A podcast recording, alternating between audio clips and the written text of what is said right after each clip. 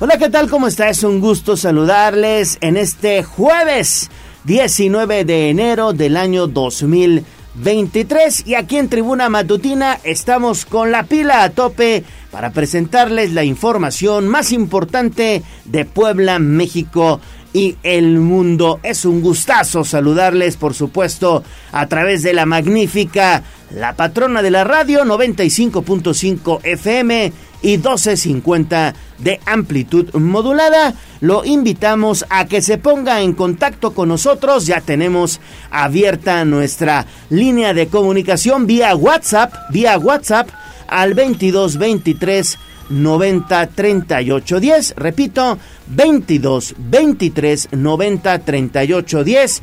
Ahí usted puede enviarnos mensajes de texto, mensajes de voz fotografías, también videos. Recibimos prácticamente de todo porque recuerde que nos gusta hacer juntos las noticias y también en redes sociales estamos transmitiendo en vivo y en directo a través de Tribuna Vigila en Facebook y también en Twitter como arroba Tribuna Vigila. Así que sin más preámbulo, vámonos con la información. Instagram, Tribuna Noticias. Mi ciudad es la cuna de un niño dormido. Hablemos de nuestro pueblo. El reporte de la capital poblana. En Tribuna Matutina. Bueno, pues ayer se lo informamos de manera puntual. Comenzamos con mala calidad del aire. Este miércoles se lo dábamos a conocer debido a incendios forestales, la principal causa de la alta contaminación que respiramos aquí en Puebla Capital principalmente y en la zona conurbada. El encargado de hablar de este tema en el gobierno del estado fue el propio secretario de Gobernación Julio Huerta quien bueno, pues advirtió que de seguir avanzando la mala calidad del aire, se estaría programando un decreto de contingencia ambiental. Bueno, pues vamos a conocer esta situación con mi compañera Pilar Bravo. Mi estimada Pili, te saludo con gusto. Muy buenos días. Gracias, Gallo. Buenos días al auditorio. La calidad del aire de Puebla en las últimas horas de ayer sobre todo se presentó un incremento de partículas contaminantes generadas por la combustión que emiten automóviles, por la emisión de ceniza del volcán y por incendios. Por ese comportamiento ambiental, eh, Puebla ayer estuvo en semáforo naranja. El gobernador Sergio Salomón señaló que hasta el momento no ha sido necesario declarar contingencia ambiental, pero si llegara a intensificarse la mala calidad del aire, entonces sería una declaratoria. Existe la posibilidad de que los vientos ayer soplaron y bueno, pues mejoraron ligeramente pues este ambiente. El secretario de Gobernación Julio Huerta hablaba pues de este fenómeno. Informo que tenemos ya 10 horas continuas con altos índices de arriba de 100, en partículas menores a 100 micrómetros 108, en partículas menores a 2.5 micrómetros 104, referentes a la calidad del aire en la zona metropolitana, lo cual implica pues que estamos en un semáforo naranja y que de persistir la situación durante las próximas 38 horas, es decir, contando dos días con mala calidad del aire, se procedería a aplicar el programa Hoy no circula. Esto debido a varios factores, entre ellos incendios forestales. Y esperamos que se mantenga así para tratar de no cae en ningún tipo de contingencia. Y bueno, anoche las condiciones del aire, de acuerdo al reporte de la REMA, que es la red de monitoreo, era de calidad regular. Las estaciones de Aguasanta y Velódromo era de semáforo naranja, pero en amarillo estuvieron las estaciones del BINE, de Ninfas y de la Universidad Tecnológica. Sin embargo, bueno, pues se recomienda que se mantenga eh, pues el uso del cubreboca evitar pues las actividades, la actividad física intensa, sobre todo al aire libre y también bueno pues cuidar a aquellas personas que padecen algún tipo de enfermedad respiratoria o cardiovascular. Debe evitarse la exposición al aire libre. Pero bueno, pues afortunadamente, repito, hasta anoche pues teníamos una calidad regular. El reporte gallo. Así es, Pili, bien lo mencionas, calidad del aire regular. Permítenos un minutito y regresamos contigo. Es un gusto saludar a Ale Bautista, mi estimada Ale, ¿cómo estás? Muy bien, Gallo, muy buenos días. Te saludo con mucho gusto, al igual que Pili. Estamos poniendo atención a esta nota porque hay preocupación. Mucha gente pensó que se iba a activar esta contingencia. Todavía y que eso iba a llevar a un programa. Hoy no circula, todavía no hay nada de eso. Lo cierto es que, oye, ayer hubo un incendio en Periférico Ecológico a la altura de Camino Real. Camino Real, sí. Y las condiciones del aire no eran las mejores, ¿no? Ha habido quema de pastizales, ya por la tardecita, como bien decía Pili, se pudo observar el volcán, el cielo se, empezó a despejar y esperamos que en las próximas horas esta situación mejore, no solamente por un tema de salud, ¿no? Sino por un tema también ambiental. Ya somos muchos en la ciudad de Puebla. Exactamente, ya somos muchos en la ciudad de Puebla y esto debe mejorarse considerablemente porque si no, bueno, pues habría contingencia ambiental. Por el momento, todo parece indicar que la situación va mejorando precisamente vamos a conocer eh, el reporte más reciente de la calidad del aire con David Becerra. Adelante David con tu información, por favor, muy buenos días. Así es, Gallo, muy buenos días, te saludo. Pues mejorando entre, entre momentos de lapsos de tiempo. Y es que ayer, después de casi 18 horas de mala calidad del aire, tres de los cinco monitores por la tarde registraron una leve de disminución en los agentes contaminantes. Sin embargo, esta mañana, con corte a las 6 de la mañana, nuevamente el monitor ubicado en el VINE ha comenzado a registrar un alza en la contaminación nuevamente.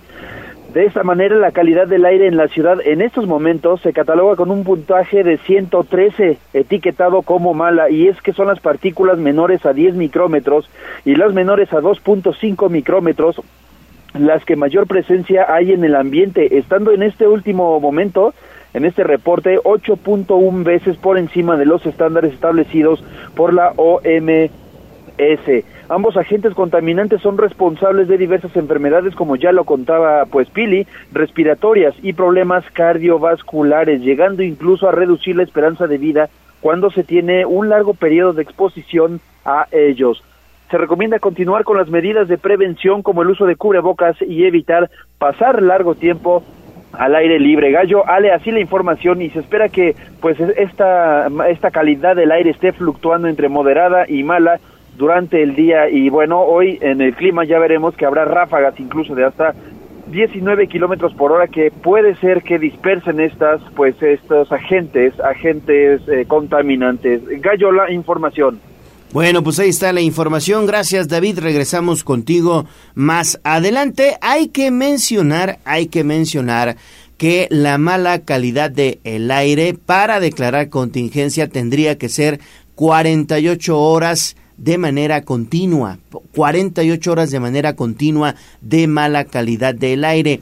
Es por eso que hasta el momento no se ha declarado ninguna contingencia ambiental, porque amanecemos como en estos momentos con mala calidad del aire, pero después, conforme va avanzando el día, va mejorando. Exactamente, las cuatro estaciones, de las cuatro estaciones que hay, no, cinco estaciones, tres registran mala calidad del aire y dos eh, calidad de aire moderada. Moderada. Pero dices, bien lo dices, Leo, Bien lo dice el gallo de la radio, se espera que estas condiciones mejoren y ojalá que no tengamos estas 48 horas consecutivas de mala calidad del aire en Puebla. Esperemos que no sea así.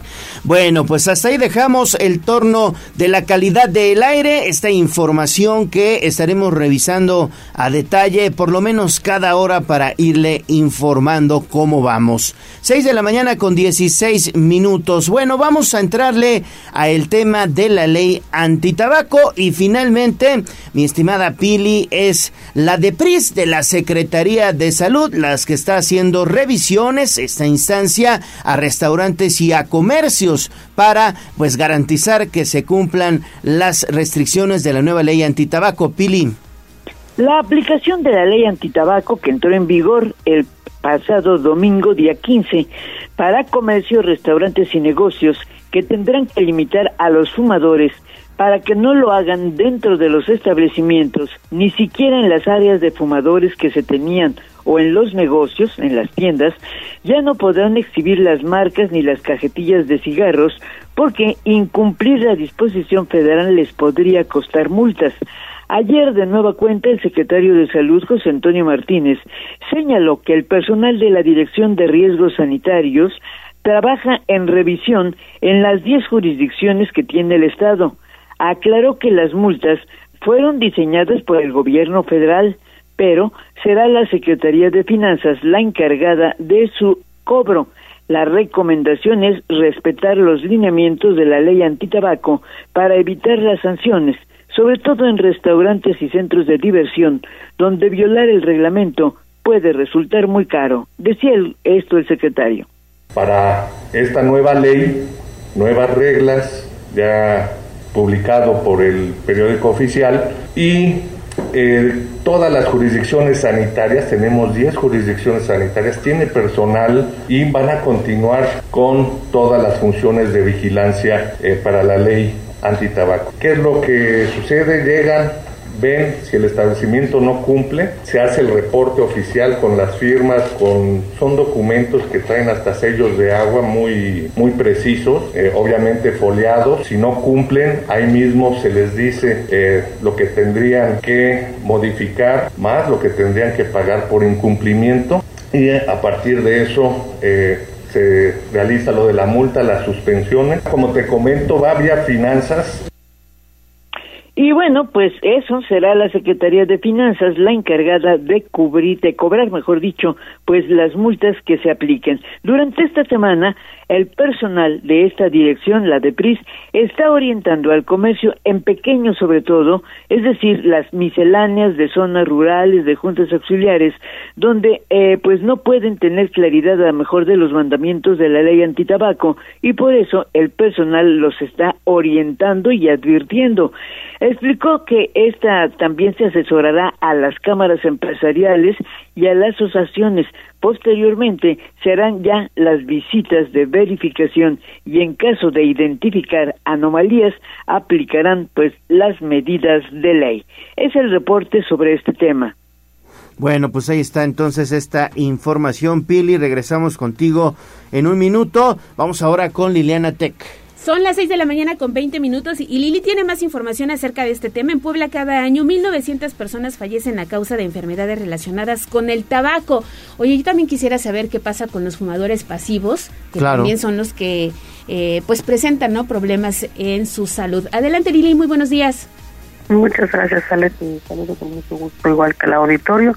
Pues sí, en Puebla anualmente el sistema de salud pública destina 23.964 millones de pesos a la atención de padecimientos relacionados con el consumo del tabaco, los cuales cobran alrededor de 1.900 muertes cada año. Así lo dieron a conocer las organizaciones civiles Códice Yo Decir, que celebraron las nuevas disposiciones contenidas en el reglamento de la Ley General para el Control del Tabaco, que no deja lugar a interpretaciones por parte comercios y restaurantes respecto de su aplicación coincidieron. Por ello lamentaron que algunos empresarios estén interesados en tramitar amparos para evadir la ley, ya que es de suma importancia privilegiar el derecho a la salud por encima de los intereses económicos de todos los sectores. A nivel nacional, informaron, el tratamiento de las enfermedades derivadas del tabaquismo implica un cargo al erario superior a 80 mil millones de pesos anuales lo que demuestra el alto costo que enfrentan Estado y población a causa del consumo del tabaco. Los activistas exigieron que las eh, nuevas disposiciones se vayan acompañadas de una campaña de concientización sobre los efectos de consumir tabaco enfocada especialmente a niños y adolescentes, ya que muchos de ellos comienzan a fumar solo por curiosidad. No obstante, comentaron, está demostrado que el cigarro es la puerta de entrada para el consumo de otras drogas, por lo que celebraron que las tiendas ya no puedan exhibir las cajetillas de cigarro, dando una idea de total disponibilidad del producto, incluso para los niños. Este es el reporte. Bueno, pues ahí está entonces esta información, pero bien lo mencionas, gracias Lili. Ale, pues qué pasa con nosotros que somos fumadores pasivos. Decían, yo me acuerdo hace algunos años, decían que el tabaco afectaba más al fumador pasivo que al fumador, ¿no? Como tal. Sí, ya eso súmale también el tema de las colillas de cigarro que contaminan. Tú caminas por la calle y las ves ahí regadas en las banquetas, Muchas. en las áreas verdes. Es todo es todo un tema, pero bueno, ahí están las cifras interesantes que ofrecieron el día de ayer en esta rueda de prensa que cubrió Lili, Lilitec desde muy temprano. Bueno, pues ahí está entonces esa información. Vamos a regresar con mi estimada Pili Bravo y es que también el gobierno estatal, bueno, pues está trabajando con aquellos municipios que pues eh, tienen alerta de género y bueno, pues está proporcionando más herramientas para combatir todo tipo de violencia contra las mujeres, esto a través de nuevos convenios y acuerdos. ¿En qué consiste, mi estimada Pili? Gracias, Gallo. Bueno, pues eh, para que en 50 municipios del estado de Puebla se cumpla con las observaciones que ha hecho la CONAVIN, que es la Comisión Nacional pues de Violencia contra las Mujeres, el gobierno del estado se comprometió a crear más herramientas para que este año se logre reducir todo tipo de violencia en contra de las mujeres de Puebla.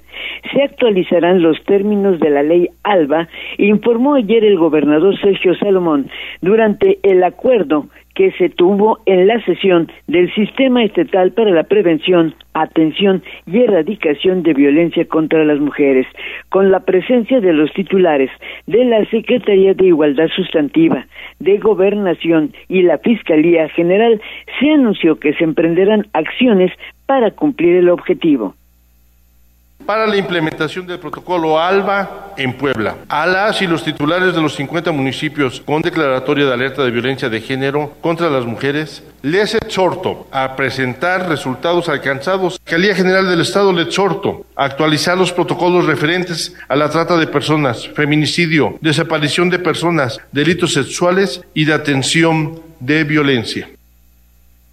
Y bueno, se propone también gestionar una capacitación en violencia contra las mujeres para integrantes del gabinete y hacer lo mismo en los ayuntamientos al activar la mesa interinstitucional para la progresividad de estos derechos humanos de las mujeres y de las niñas y de cumplir con esta agenda estratégica, no solamente la federal, sino local. El objetivo es cada vez cuidar más a las niñas, a las jóvenes y en general a todas las mujeres que viven en Puebla. El gobierno por eso se comprometió también a nombrar eh, pues a un titular de la Comisión Estatal de Atención a Víctimas, además de elaborar un padrón de menores de edad y adolescentes en orfandad por homicidio.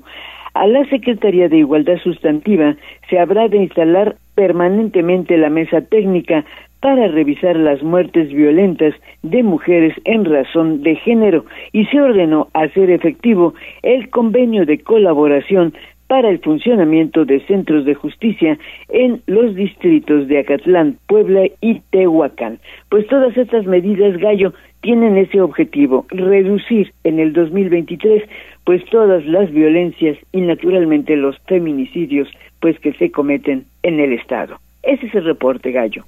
Así es, Pili, muchísimas gracias. Muy importante el hecho de que, bueno, pues el actual gobierno estatal que encabeza Sergio Salomón Céspedes Peregrina, pues se firme este tipo de convenios, este tipo de acuerdos con las autoridades municipales que son el primer contacto con la población y de esa manera ir combatiendo la violencia contra las mujeres. No hay de otra. Y me da gusto que el propio mandatario, fíjate, invitó a diferentes voces, entre ellas la activista Marisol Calva, que es colaboradora de Tribuna Matutina. Ella escribió a través de redes sociales que estaba en la sesión del Sistema Estatal para prevenir y sancionar y erradicar la violencia contra las mujeres. El municipio, el gobierno del Estado y la sociedad civil haciendo frente común contra todas las formas de violencia contra mujeres y niñas en Puebla, que eso es lo que hay que destacar. Ojalá pronto tengamos eh, cifras no alarmantes como las que se presentan hoy, pero sí que las condiciones mejoren para las mujeres. Así es. 6 de la mañana con 27 minutos. Estamos iniciando Tribuna Matutina. Vamos a hacer una pausa y regresamos con más. Vamos a un corte comercial y Regresamos en menos de lo que canta un gallo. 95.5 FM y 12.50 AM. La patrona del popular mexicano, la magnífica. Seguimos con el gallo de la radio. Instagram, Tribuna Noticias. Mi ciudad es la cuna de un niño dormido. Hablemos de nuestro pueblo. El reporte de la capital poblana. En Tribuna Matutina. Son las 6 de la mañana con 31 minutos. Estamos de vuelta en Tribuna Matutina. Les recuerdo nuestra línea vía WhatsApp abierta para todos ustedes: 22 23 90 38 10. Comenzamos con información de la ciudad. Ayer el presidente municipal Eduardo Rivera Pérez anunció obras de drenaje en 8 de las 17 juntas auxiliares. Tú tienes los detalles, Gis. Adelante, por favor. Muy buenos días. Gallo, te saludo con gusto, igual que nuestros amigos del auditorio, y con una inversión de 100 millones de pesos, el alcalde Eduardo Rivera Pérez anunció que realizarán la rehabilitación de la planta de tratamiento y colector sanitario en San Pedro Zacachimalpa, San Baltasar Campeche, San Jerónimo Caleras, La Resurrección, Santo Tomás Chautla, San Francisco Totimihuacán, Santa María Xonacatepec y también San Andrés Azumiatla. Durante este evento que se realizó en Avenida Principal y Rincón de los Lobos en Azumiatla, el edil puntualizó que llevarán a cabo dichas obras, pues aunque no se ven, cumplen con el derecho de agua limpia, tal y como lo indica la Organización de las Naciones Unidas. Escuchemos. El día de hoy venimos a iniciar la rehabilitación de la planta de tratamiento y colector sanitario en San Andrés Azumiatla, pero también en diversas juntas auxiliares del municipio de Puebla. Vamos a hacer una inversión de prácticamente 100 millones de pesos y en estos 100 millones de pesos se van a intervenir obras de drenaje y colectores sanitarios. Sobre la intervención tan solo en la Junta Auxiliar de San Andrés Azumiatla dio a conocer que invertirán 10.3 millones de pesos una vez que se reparará el cárgamo de rebombeo, la caseta de control y el, el colector sanitario. Además, informó que instalarán la red de atarjeas y tuberías, colocarán un tablero de control y bomba sumergible y harán la limpieza y desasolve de la red sanitaria, entre otras acciones, ya que el colector sanitario es el encargado de dispersar las aguas negras y los desechos originados por la misma población. Rivera Pérez aseguró que su gobierno es a todo terreno para llevar a cabo los servicios indispensables en los puntos más alejados del corazón de la capital poblana, por ello seguirán trabajando en este sentido. Por último, reveló que en dicha demarcación también solo el 13% de las cuentas predial se han cubierto. Por ello, apeló al apoyo de los ciudadanos para que se ejecuten más y mejores servicios. El reporte. Bueno, pues ahí está entonces esta información. Qué bueno que se esté trabajando en esta materia, sobre todo en aquellas juntas auxiliares con población vulnerable. Gracias, Gis. Seguimos contigo. Tenemos más información contigo, Gis. Muy buenos días, porque van a licitar la segunda etapa del mercado a Malucan. ¿Cómo está esta situación? Adelante con tu reporte. Ale, te comento que el titular de la Secretaría de Movilidad e Infraestructura del municipio de Puebla, Edgar Vélez Tirado, informó que emitirán una nueva licitación, esto para llevar a cabo precisamente esta segunda etapa de mejoramiento del mercado Amalucan, misma que tendrá una inversión de 10 millones de pesos. En entrevista dio a conocer que el gobierno de la ciudad destinó 16 millones de pesos, 12 millones para obras, y cuatro millones de pesos adicionales para el pago de la Comisión Federal de Electricidad a la primera intervención. De ahí que una vez concluida esta, procederán a la siguiente etapa misma que representará una inversión de 10 millones de pesos. Indicó que en los trabajos subsecuentes se consolidará eh, pues ya un talud, la revisión estructural del inmueble, entre otras acciones ya internas por lo que están terminando el proyecto para determinar la prioridad de aquellas obras que serán puestas en marcha en la segunda etapa. Así lo decía. Que yo siempre he manejado un mantenimiento que se le dio al mercado, consistente en la individualización de todo el cableado eléctrico que ya se hizo eh, ahora sí que los medidores por locales, que ya también se hizo, el cambio de algunas este, láminas en la techumbre, que ya también se realizó, y la pintura.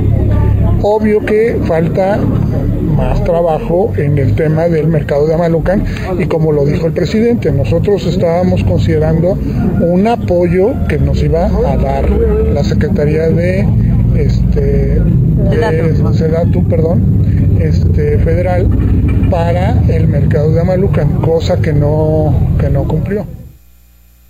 Vélez Tirado evitó también mencionar una fecha de inicio de las acciones de esta segunda etapa ya que dependerá precisamente también de la culminación del proyecto actual. La información. Bueno, pues ahí está esta información en torno al mercado de Amalucan que se ha convertido en todo un merequetengue, ¿no? Este proyecto del mercado de Amalucan, recordarás primero decían que sí se hacía, incluso sacaron a los locatarios ahí abajo del puente para comenzar la dignificación del mercado, después que no, hubo opositores, hubo manifestaciones, ahora que sí, ahora que va la segunda etapa, bueno, pues yo creo que por ahí no se ponen de acuerdo, ¿no? Exactamente, pero vamos a ver qué pasa. La autoridad, y lo decíamos el día de ayer, ofreció diálogo con los comerciantes para que regresen a los lugares que ya tienen asignados dentro del mercado. Y bueno, pues eso me parece buenas noticias porque hoy hablamos de una dignificación de los mercados. Si usted visita el mercado Zapata, la Independencia, encontrará que hay cables, están las aguas ahí negras a veces corriendo y expuestas para los comerciantes, para quienes acuden a comprar. Los techos. Hubo fallas incluso en la red eléctrica, También. fallas, incendios y demás. Entonces, bueno, se ha iniciado poco a poco con esta intervención en favor de todos, ¿eh? Bueno, y ya que estamos hablando de mercados, vamos con otro mercado, que es el mercado popularmente conocido como el de la cuchilla. Y es que recordemos que desde el año pasado, desde el gobierno estatal, se está impulsando el cambio de uso de suelo de este mercado La Cuchilla y también de la, la zona de la 46 Poniente, donde, bueno, pues es un secreto a voces que algunos algunos, algunos poblanos, algunos comerciantes, pues venden, eh, pues artículos de dudosa procedencia. Pero bueno, esta situación parece que va para largo, mi estimada Gis. Pues sí, yo porque el presidente municipal de Puebla, Eduardo Rivera Pérez, dijo que el cambio de uso de suelo de ambas eh, demarcaciones o ambas zonas continúa y tardará varios meses. Esto al reiterar que no se trata de una decisión unilateral, sino de cumplir con el proceso legal correspondiente. El edil reiteró que el cambio de suelo en estas zonas debe aprobarse por cabildo y a la par llevar a cabo una consulta para no vulnerar los derechos de las personas. De ahí que el proceso avanza conforme a dichos tiempos. Indicó que la sindicatura municipal es la encargada del tema, mientras que el cuerpo edilicio ya tomó cartas en el asunto para cumplir con el objetivo, abonar a la seguridad al orden y también la tranquilidad en la 46 Poniente y la Cuchilla. Escuchemos. Bien, el proyecto continúa. Como les comenté, el uso de suelo no es una decisión unilateral. Para cambiar el uso de suelo de cualquier parte de la ciudad tiene un procedimiento, tiene que aprobarse por el cabildo, tiene que hacerse una consulta. No puede haber por parte del gobierno de la ciudad una decisión o del presidente unilateral de decir se cambia el uso de suelo. ¿Por qué? Porque se vulneran derechos de personas. Es importante mencionar que el 7 de diciembre de 2022, eh, Guadalupe Robarena García, síndico del Ayuntamiento de Puebla, manifestó que el Instituto Municipal de Planeación llevará a cabo el estudio del cambio al Plan Municipal de Desarrollo, por lo que sería hasta junio de 2023 cuando el Cabildo cambie el uso de suelo en dichas zonas. El reporte. Bueno, pues ahí está entonces esta situación de la zona de la cuchilla y de la 46 Poniente. Seguimos con más. Tienes más información, Gis. De nueva cuenta te saludo con mucho gusto porque el propio presidente municipal a quien, es, a quien acabamos de escuchar en esta nota habló del tema de la seguridad y dice que la indicación es no descansar para combatir los delitos, una indicación que le da directamente a la Secretaría de Seguridad Ciudadana. Y es que es importante mencionar, Ale, que debido a que Puebla colinda con diversos estados, pues eh, dijo el presidente municipal que se debe continuar blindando y trabajando en conjunto con los tres órdenes de gobierno para evitar cualquier tipo de incidencia delictiva en la ciudad. Por ello dejó en claro que la indicación a los elementos de la Secretaría de Seguridad Ciudadana es no descansar y mantenerse atenta de cada demarcación. Por ello destacó que la capital poblana sigue conteniendo cualquier tipo de incidencia. Aseveró que el gobierno de la ciudad no dará marcha atrás, por lo que mantendrá toda la contundencia y fuerza para combatir el delito en coordinación con la Policía Estatal, la Guardia Nacional y el Ejército Mexicano. Y es que señaló los 200 homicidios que se dieron por día tan solo el fin de semana en diversos estados podrían alcanzar a Puebla, porque desafortunadamente no es una isla. Así lo decía. Puebla no es una isla. Puebla está eh, colindante en diversos estados de la República y necesitamos blindarla y trabajarla eh, para evitar este tipo de sucesos. Yo he tomado muy a bien la invitación que ha hecho el gobernador del estado de hacer equipo para trabajar en el tema de la seguridad. La responsabilidad es de los tres órdenes de gobierno y en el caso del municipio de Puebla no descansaremos, lo hacemos todos los días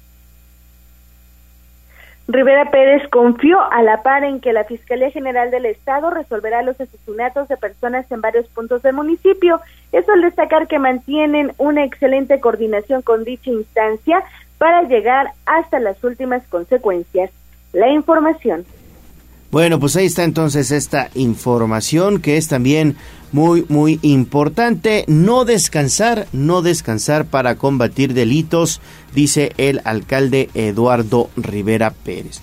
Bueno, 6 de la mañana con 42 minutos. Vamos entonces con Pilar Bravo porque el gobierno del estado, ya cambiando radicalmente de tema, bueno, pues analiza la venta de los helicópteros propiedad de la administración estatal. Nuevamente se pone el tema sobre la mesa, Pili.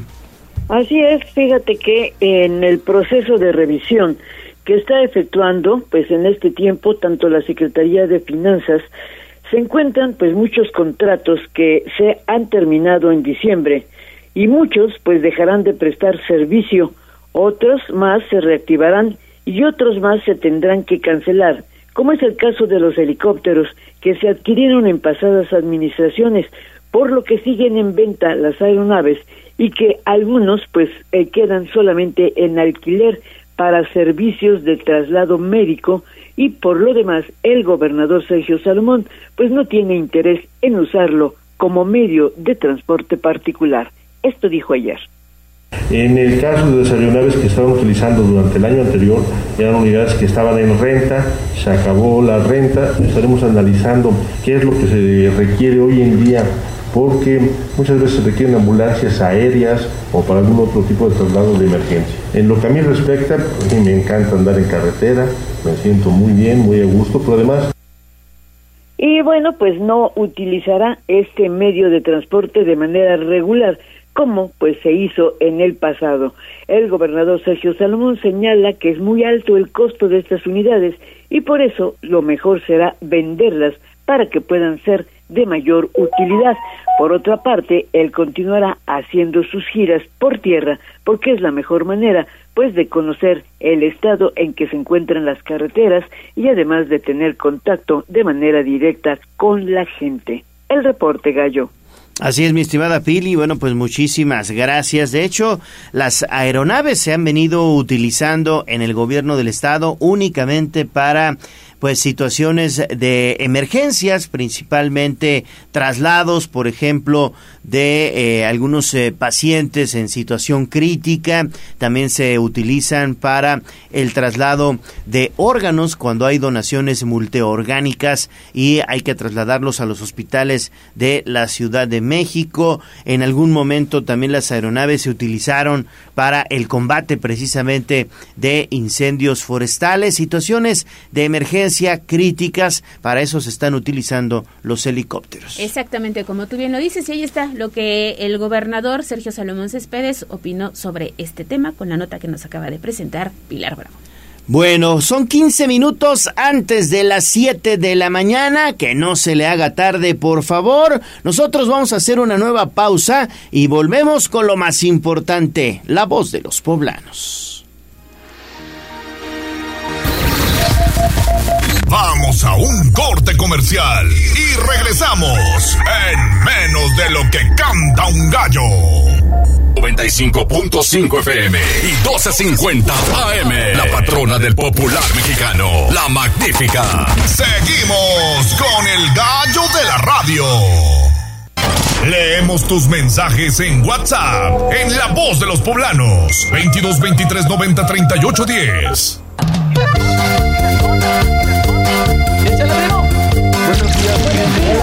Esta es la voz de los poblanos. En Tribuna Matutina también te escuchamos.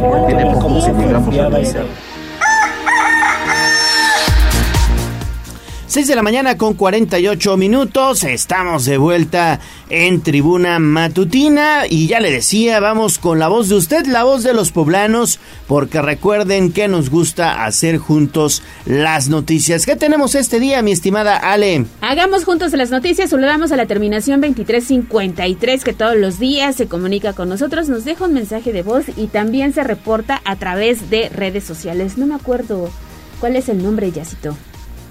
Victoriano él, él, él, él, Victoriano González, claro, mi estimado máster, un fuerte abrazo. Le mandamos un saludo también a don Miguel Popocat, le dice muy buenos días. Saludos, don Miguel. Muy buenos días, Ale y Leo y equipo de Tribuna. Muchos saludos. Gracias, don Miguel, porque siempre está pendiente de este espacio. Y en especial también le quiero mandar un saludo a Juan Merino.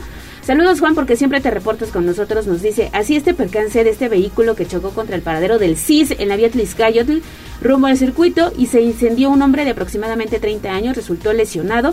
Los bomberos y protección civil acudieron para mitigar el fuego y todavía se encuentran en la zona y en unos minutos más estaremos haciendo enlace con David Becerra, pero nos dice, empezó movido el viernes chiquito Ale. Aquí mi reporte mañanero. Muchísimas gracias por compartirnos la fotografía. Ya usted puede encontrar material, fotos, videos a través de arroba tribuna vigila si está muy, muy aparatoso este hecho y hay usuarios que recuerdan un incidente que se presentó hace algunas semanas en el mismo lugar, que yo no lo tengo presente, pero me dice Jazz que sí, fue hace aproximadamente, ¿qué? ¿Dos meses? Menos de un mes aproximadamente. Bueno, pues ahí está. Nada más circule con muchísima precaución y tómelo en cuenta. También tenemos otro servicio social. Se solicita el apoyo y colaboración de los ciudadanos para localizar a los familiares del joven Andrés Jiménez Neri, de 23 años, quien ingresó al Hospital Integral de San Martín Texmelucan. Él menciona ser originario de Tlaxcala y tener a un hermano de nombre Edwin Jiménez. Cualquier información hay que acudir directamente al hospital porque obviamente están eh, pues en busca de familiares para poderles dar información sobre cómo sigue la evolución de salud de este chico que se encuentra internado allá en San Martín Texmelucan. Vamos a compartir su fotografía a través de arroba tribuna vigila. También tenemos otro mensajito y aquí vamos a pedir el apoyo de la población que nos echen una mano porque nos dicen muy buenas, eh, muy buenos días, disculpen la hora, pero quiero solicitar un apoyo para un amigo que requiere material quirúrgico para su hijo quien sufrió un accidente. Nos está compartiendo la receta. Son muchos productos, se solicitan, entre otras cosas, una placa, tornillos, y también eh, material quirúrgico que eh, necesitan para la curación de este de esta persona. Están dejando un número de contacto. Si alguien por favor tiene todos estos insumos y quiere ayudar a esta persona el número es 22 29 06 96 18 de cualquier manera vamos a hacer las gestiones para ver si alguien del DIF nos puede apoyar con este servicio social que llegó a través de Tribuna Vigila. Y finalmente la terminación 0848 nos dice muy buenos días y escuchándolos desde la zona de Loma Bella. Así que pues muchísimas gracias por estar en sintonía con la magnífica y obviamente Tribuna Matutina Leo. Bueno, pues ahí está. Gracias a todos ustedes por sus mensajes y sobre todo por estar en contacto con nosotros ahí al 22 23 90 38 10. Pero también estamos en redes sociales, mi estimado Jazz Guevara. Así es, eh, Leo eh, Ale, mira, nos reportan a través de Twitter que no funcionan los semáforos en el circuito Juan Pablo II y la 14 Sur. Con mucho gusto lo reportamos a Movilidad Municipal. Y a través de Facebook, el señor Miguel Ángel Popoca dice buenos días, Ale Leo y al equipo de tribuna. Como decíamos, Victoriano González se reporta. Carlos Charlot dice, hablando de mercados, porque estaba la nota... De Mercado eh, Malucan. Del Mercado Malucan, dicen el de la Diagonal, venden las mejores semitas, ahí sí no sé. Dicen que sí, ¿eh? Bueno, Aura Mones me dice aquí, me está haciendo una seña nuestra eh, locutora Aura Mones, la chiquilla. Las mejores, las mejores, dice Aura Mones. Bueno, pues nos vas a tener que invitar, mi estimada Aura. Tú que sabes dónde las venden. Vamos a ir todo el equipo de Tribuna Matutina a echarlos una semita ahí el mercado de la Diagonal. También saludos para Iveta Alejandra Ortega que dice buenos días. Saludos. La señora Magdalena dice saludos a todos jóvenes. Doña Magdalena, un fuerte abrazo y saludos también para usted. ¿Qué van a desayunar hoy? Ay, no sabemos. No sabemos. Antógenos algo. Usted que ya empezó a trabajar desde muy temprano. A ver, a ver.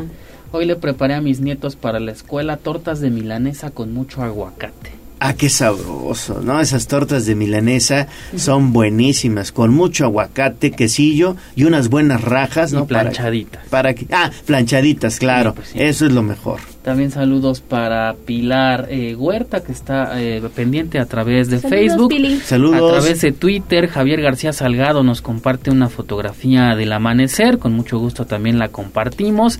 Y en Tribuna Vigila tenemos pues esta fumarola de hace algunos minutos. De Don Goyo. De Don Goyo, del Popocatépetl. La verdad está bastante eh, pues padre la vista que tenemos desde aquí, desde la Colonia La Paz. Échenle un ojito arroba Tribuna Vigila en Twitter y Facebook.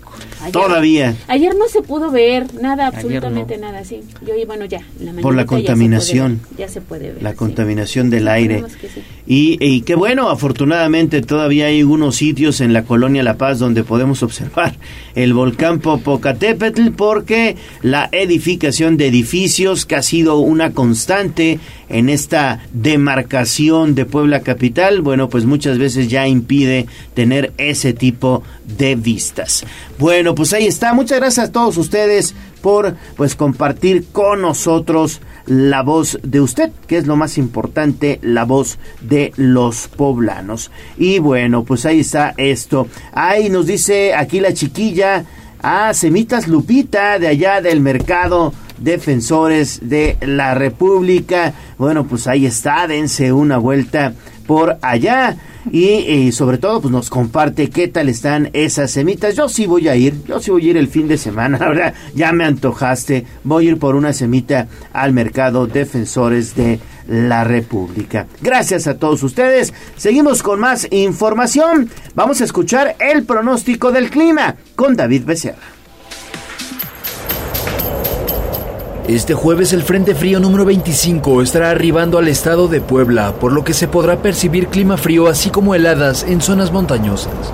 Para la ciudad de Puebla las temperaturas serán de 7 grados durante las primeras horas de la mañana y alrededor de las 15 horas se llegará a la máxima que está prevista en 23 grados centígrados. La probabilidad de lluvia es de 0% y se registrarán vientos con ráfagas que llegarán hasta los 19 kilómetros por hora con dirección al sur. Para la zona norte y nororiental las temperaturas mínimas rondarán los 12 grados y los 26 para las máximas. Sin embargo, para zonas montañosas puede descender el mercurio hasta los 6 grados. Para la zona de la Mixteca poblana se tendrán temperaturas más elevadas que irán de los 15 a los 26 grados en promedio. En gran parte del estado se podrá observar un cielo nublado.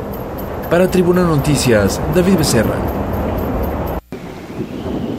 Bueno, 6 de la mañana con 56 minutos. Gracias, mi estimado David, por el pronóstico del clima. Justamente vamos con David. Vamos con David Becerra porque tiene más información y esta tiene que ver con el reporte del volcán Popocatépetl. Adelante, David, buenos días.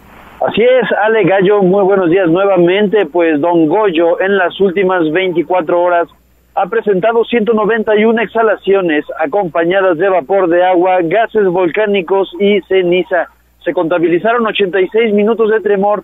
Los municipios donde se ha registrado caída de ceniza y se espera continúe de esta manera son Domingo Arenas, San Nicolás de los Ranchos, Santiago Xalitzintla en la localidad de San Mateo Osolco en Calpan, estado de Puebla y en los municipios de Tlaxcala y Papalotla en el estado de Tlaxcala. El Senapred continúa con las recomendaciones de no ascender al cráter del volcán, pues existe la posibilidad de que sigan ocurriendo explosiones como ya lo hemos estado pues viendo. El semáforo gallo ALE continúa en alerta de amarillo fase 2, continúa en esta modalidad. Perfecto, David, muchísimas gracias. Y platícanos dónde andas en estos momentos, qué información nos tienes. Gallo, nos encontramos precisamente en la vía Atlixcayotl, ya lo comentaba Ale hace unos minutos, eh, más temprano por la mañana, un vehículo colisionó contra un paradero precisamente que se encuentra en esta zona, dejándolo prácticamente pues destruido. Gallo, hay fierros retorcidos todavía que continúan y como es un camellón, pues también hay pasto que está pues eh, hecho ceniza también de esa misma forma. Ya los cuerpos de emergencia han hecho el retiro del vehículo y la vialidad ha sido retirada desde hace aproximadamente unos unos minutos. Ya no hay ningún ningún bloqueo en la vía Tlixcayotl, aquí en el, a la altura del CIS con dirección a la 31 Poniente Gallo. La información. Bueno, pues ahí está entonces esta información. Imagínate la velocidad a la que iba este conductor sobre la vía Atlixcayotl porque frente al CIS pierde el control de la unidad y se va a estampar a un paradero que estaba sobre el camellón. Eh, sí, es un, paradero que la gente ocupa precisamente porque ya hacen parada las unidades del transporte público y sí estuvo muy, muy aparatoso. Había, creo, contabilicé, que ya también pasó por la zona, tres vehículos de protección civil municipal atendiendo esa situación y los bomberos pues sofocando las llamas. Claro. Bueno, gracias, gracias David. Regresamos contigo más adelante con toda esta información que se va a ir generando en el transcurso de la mañana, porque aparte David nos tiene que dar el remojo, ¿eh? Nos tiene que dar el remojo. Es más, les tocan las semitas al buen David. Le tocan las semitas, sí, sí, sí, ya, de una vez de una vez. No, pero siempre nos escucha, nos anda monitoreando, nos anda monitoreando. Entonces, pues de una vez le informamos al buen David Becerra, que está de estreno, que le tocan las semitas. Ahí está el mensaje para David. Y bueno, ¿te parece, Leo, si cambiamos de tema? Porque tenemos ahora información del Ayuntamiento de Puebla. 26 trabajadores, ¿no?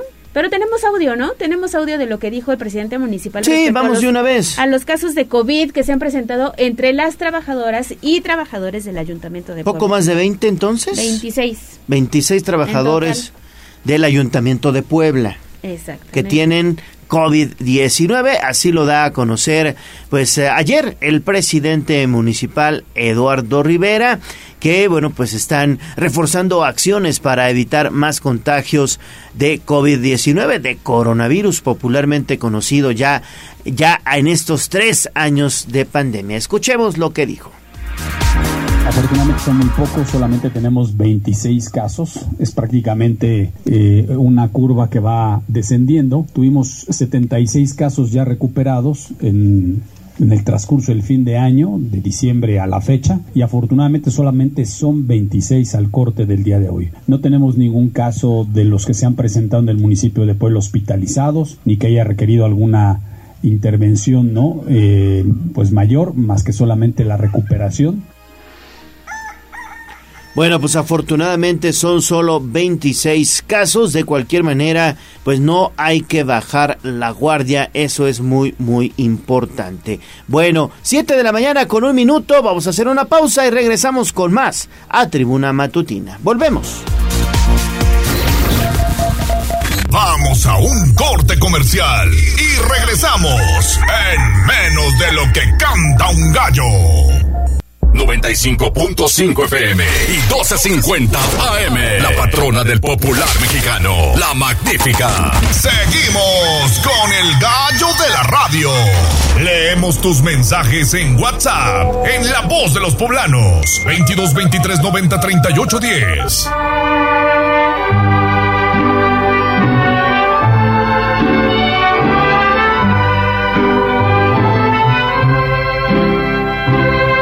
En la fresca y perfumada mañanita de tu santo, recibe mi bien amada la dulzura de mi canto. Encontrarás en tu reja un fresco ramo de flores que mi corazón te deja, chinita de mis amores.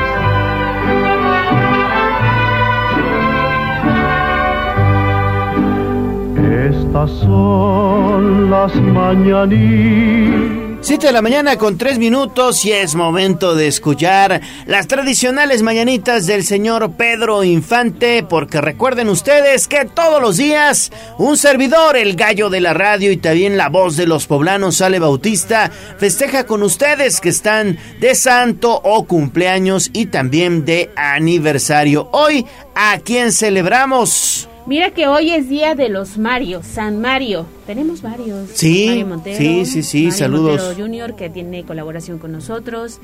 Este, no, pues nada más. No conozco a alguien más. Sí, yo conozco también a varios, a varios Marios que eh, son buenos amigos. eh, Mario Goidi también anda por ahí, un buen amigo. Varios Marios, ¿eh? Varios, varios Pues un Marios. saludo, una felicitación, que la pasen bien en este su día y que eh, la gente que a lo mejor tiene el nombre hoy celebra cumpleaños se puede poner en contacto con nosotros. Claro que sí, póngase en contacto con nosotros vía WhatsApp al 22 23 90 38 10 y puede ganarse un pastel de pastelería 520 la hora del postre es un pastel mediano 22 23 90 38 10 si te llamas Mario ponte en contacto con nosotros o si de cumpleaños también son cinco sucursales en Puebla y dos en Tlaxcala pastelería 520 la hora del postre te obsequia un pastel mediano para que celebres tu santo o cumpleaños. Pastelería 520 es la tradición de una nueva generación y puede encontrarnos en 520.mx. Muchas felicidades.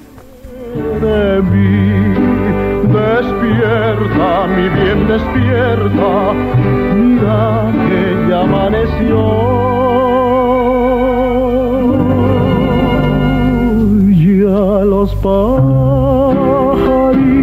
cantan, la luna ya se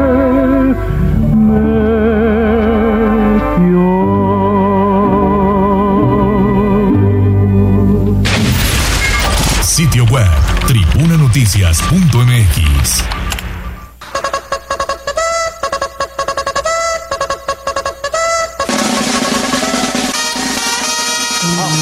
Más allá del pueblo y la zona conurbada. ¿Qué pasa en nuestras localidades vecinas? En Tribuna Matutina. Son las 7 de la mañana con 6 minutos. Seguimos con nuestro recorrido por el interior del estado. Es momento de ir a San Pedro Cholula porque la presidenta municipal Paola Angón entregó obras. Lili, muy buenos días. Adelante con tu reporte. Gracias, Ale. Buenos días. De nueva cuenta los saludo con gusto. Pues sí, estudiantes de la telesecundaria Ignacio Zaragoza en San Matías Cocuyotla, Junta Auxiliar de San Pedro Cholula, recibieron este miércoles el techo del área de canchas del plantel, así como la rehabilitación de la infraestructura deportiva. La obra fue entregado por la alcaldesa Paola Angón y tuvo una inversión de un millón seiscientos sesenta y siete mil pesos y al respecto la presidenta llamó a los alumnos y padres de familia a cuidar de las nuevas instalaciones y reiteró su compromiso con la educación. Escuchemos. Escuchados. El día de hoy, eh, para este gobierno, para esta administración, la educación es uno de los temas más importantes y es uno de mis ejes. Yo estoy convencida que teniendo educación, el pueblo, somos mejores ciudadanos, tener una mejor calidad de vida. Por eso, chicos, yo los invito a que se sigan preparando día a día, que se preparen también con valores a los padres de familia. Padres de familia y directivos agradecieron la obra que había sido demandada por años y que finalmente hoy es una realidad. El área techada es de 570 metros cuadrados y para cubrirla se utilizó lámina y también se instalaron dos nuevos tableros de baloncesto. Es el reporte. Bueno, pues ahí está entonces esta información. Muchas gracias Lili. No te vayas por favor porque si nos pudieras proporcionar tu nota en torno a que Puebla, fíjate, se ha convertido en el quinto estado del país con mayor comercialización de vehículos nuevos, ¿no? Efectivamente, Gallo Erika Orozco Osorio, directora general de la Asociación de Distribuidores de Automotores en Puebla y Tlaxcala, la ANDA, informó que dichas entidades rebasaron en 2022 las adquisiciones de vehículos nuevos comprados con, comparado con la cifra registrada del 2021. Para el caso de Puebla, la entidad se coloca como la quinta del país con más operaciones de este tipo al registrar la compra de 45.312 vehículos ligeros durante el año anterior, 4,5% más a las 43.349 realizadas en 2021 de modo que la entidad participa con el 4.2% en el volumen total de las operaciones nacionales. Tan solo en diciembre Puebla creció a tasa de 12.5% de sus operaciones al contabilizar compras de 4.835 unidades ligeras, principalmente de usos múltiples, subcompactos y compactos. Ello contra las 4.299 registradas en el mismo mes del 2021, en tanto que el Estado Tlaxcalteca acumuló 7.121 unidades adquiridas en 2022, superior en 3.2% respecto de las 6.901 contabilizadas en el 2021 y así el Estado vecino aportó el 0.7% del total de vehículos movilizados por las agencias distribuidoras de la República. En cuanto al último mes del año, Tlaxcala incrementó sus movimientos con una cifra de 789 unidades, 7.5 superior a las 734 registradas en el mismo mes, pero del 2021. Es el reporte hoy. Bueno, pues ahí está entonces esta información. Muchas gracias Lili por tu reporte. Vamos ahora con información de la nota roja. Sitio web código rojo.mx. Y basta ya de tu inconsciencia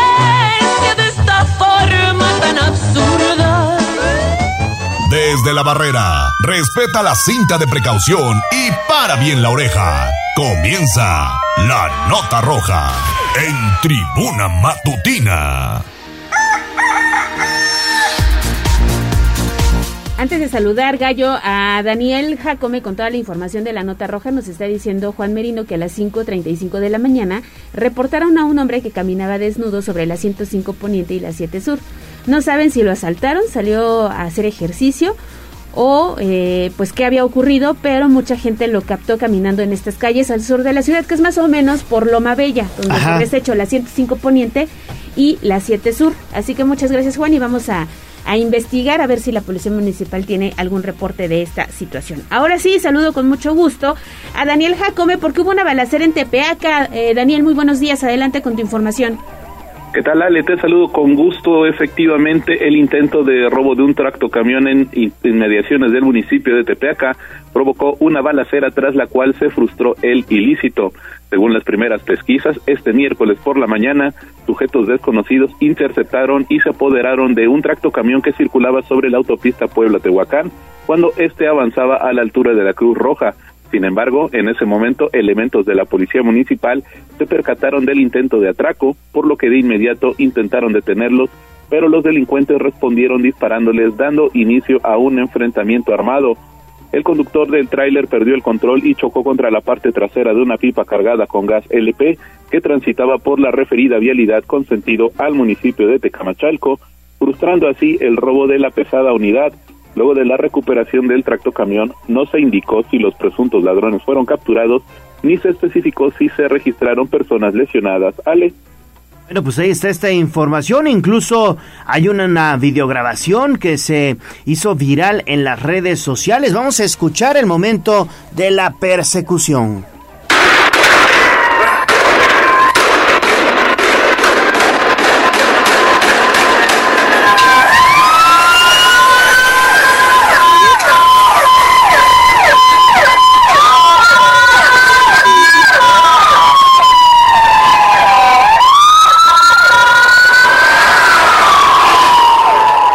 Bueno, pues ahí está, es el momento de la persecución, policías municipales y también estatales para recuperar este tractocamión. Se puso intensa la situación allá en la región de Tepeaca en dirección a Tecamachalco.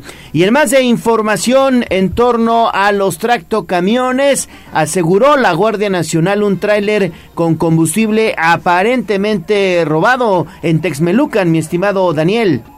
Es correcto, Gallo. ¿Qué tal? Te saludo con gusto. Efectivamente, integrantes de la Guardia Nacional aseguraron en Puebla un tractocamión que transportaba alrededor de 34 mil litros de combustible aparentemente ilegales y detuvieron al conductor en la carretera México-Puebla en el kilómetro 095 más 100, municipio de San Martín Texmelucan. Integrantes de la institución se percataron de que un tractocamión con semirremolque tipo tanque no contaba con carteles de identificación de material peligroso. El automotor que transportaba, que transportaba el combustible fue asegurado y su operador detenido al no demostrar la legal posesión de la carga que transportaba. En dicha acción, el conductor junto con la unidad y los aproximadamente 34 mil litros de hidrocarburo quedaron a disposición de la, de la delegación de la Fiscalía General de la República para continuar con las investigaciones correspondientes. Gallo. Muy bien, mi estimado Daniel, muchísimas gracias. Seguimos contigo, por favor. Seguimos con Daniel Jacome porque estuvo cargadita la, la información de Código Rojo y procesaron al sexto policía por estos hechos ocurridos en Tulcingo del Valle, Daniel. Es correcto, vale, por los delitos de ejercicio indebido y abandono de funciones públicas y uso indebido de uniformes o condecoraciones, la Fiscalía General del Estado de Puebla consiguió la vinculación a proceso de Federico. La institución de Procuración de Justicia presentó ante la autoridad judicial datos probatorios respecto a los hechos con apariencia de delito, ya que Federico, quien se desempeñaba como policía municipal de Tulcingo, dejó de ir a laborar en noviembre de 2022 Además, no cumplía con los requisitos de ley para ejercer como elemento y presumiblemente estaba involucrado con un delincuente de la zona. Con la información expuesta durante la audiencia, el juez de control dictó auto de vinculación a proceso con la medida cautelar de prisión preventiva justificada en contra de Federico. Cabe recordar que por los mismos hechos siguen bajo investigación María de la Luz, Alberto, Eliud, Kevin y José Alexis. Es la información, Ale.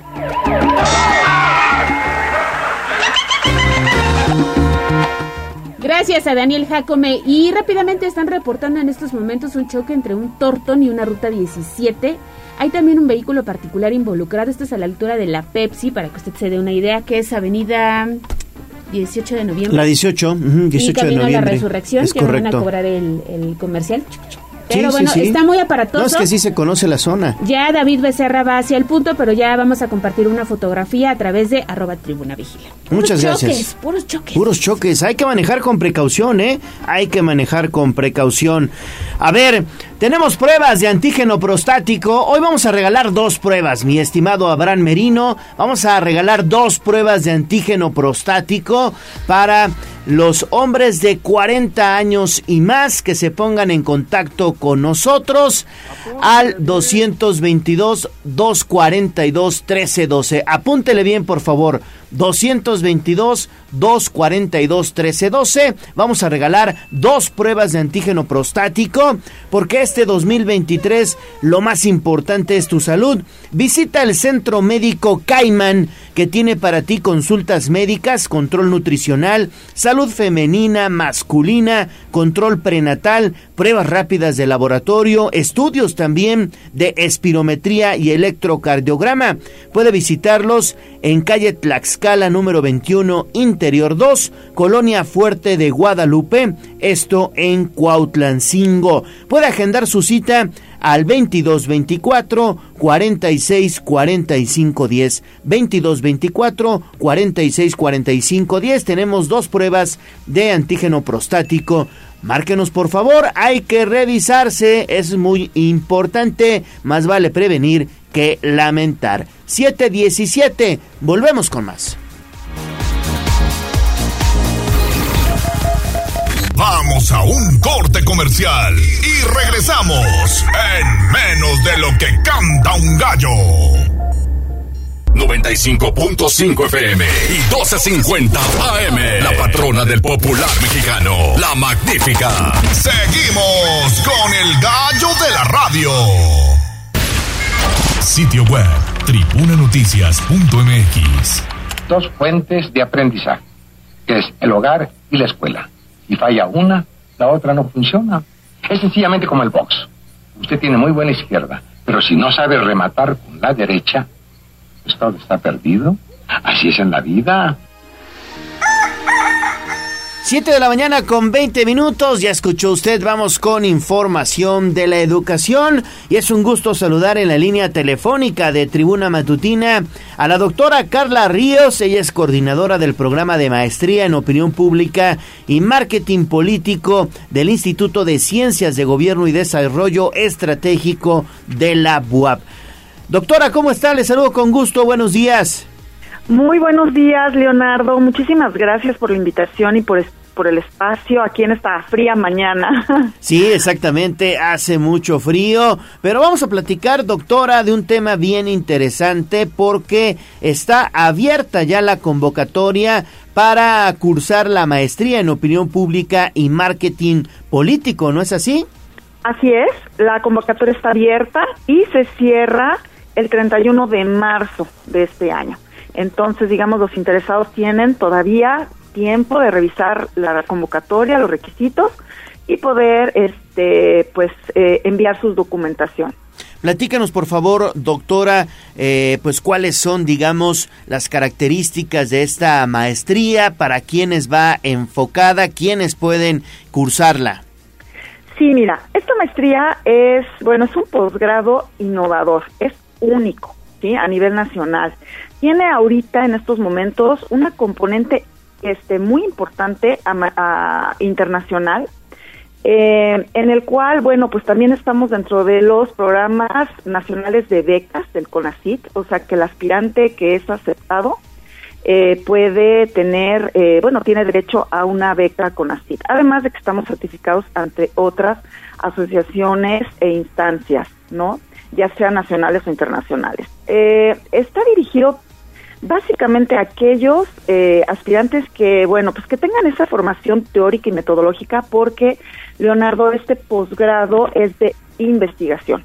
Entonces, eh, se requiere de que haya, digamos, que el, que el alumno esté interesado en fortalecer este, esta formación teórica y metodológica en sobre todo en las disciplinas eh, general de las ciencias sociales pero sobre todo eh, de las ciencias políticas de la comunicación del derecho de la mercadotecnia de la administración pública no y bueno pues que eh, intenten resolver estos problemas sociales eh, imperantes que están en estos dos campos de estudio como son la opinión pública y el marketing político no y además que ahorita pues eh, está muy en boga, estamos aproximándonos a, a, una elección, entonces bueno, pues este creo que es importante tener todas estas herramientas y conocimientos para que los los egresados salgan con todas estas eh, competencias y puedan estar en este mercado laboral.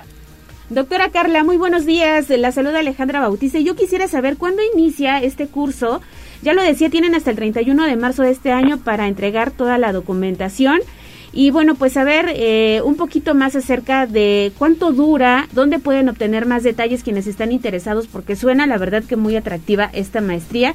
En lo personal estuve medio checando ahí todo lo que involucra eh, pues estudiar en la Benemérita Universidad Autónoma de Puebla, pero en específico esta opción que están ofreciendo ahora.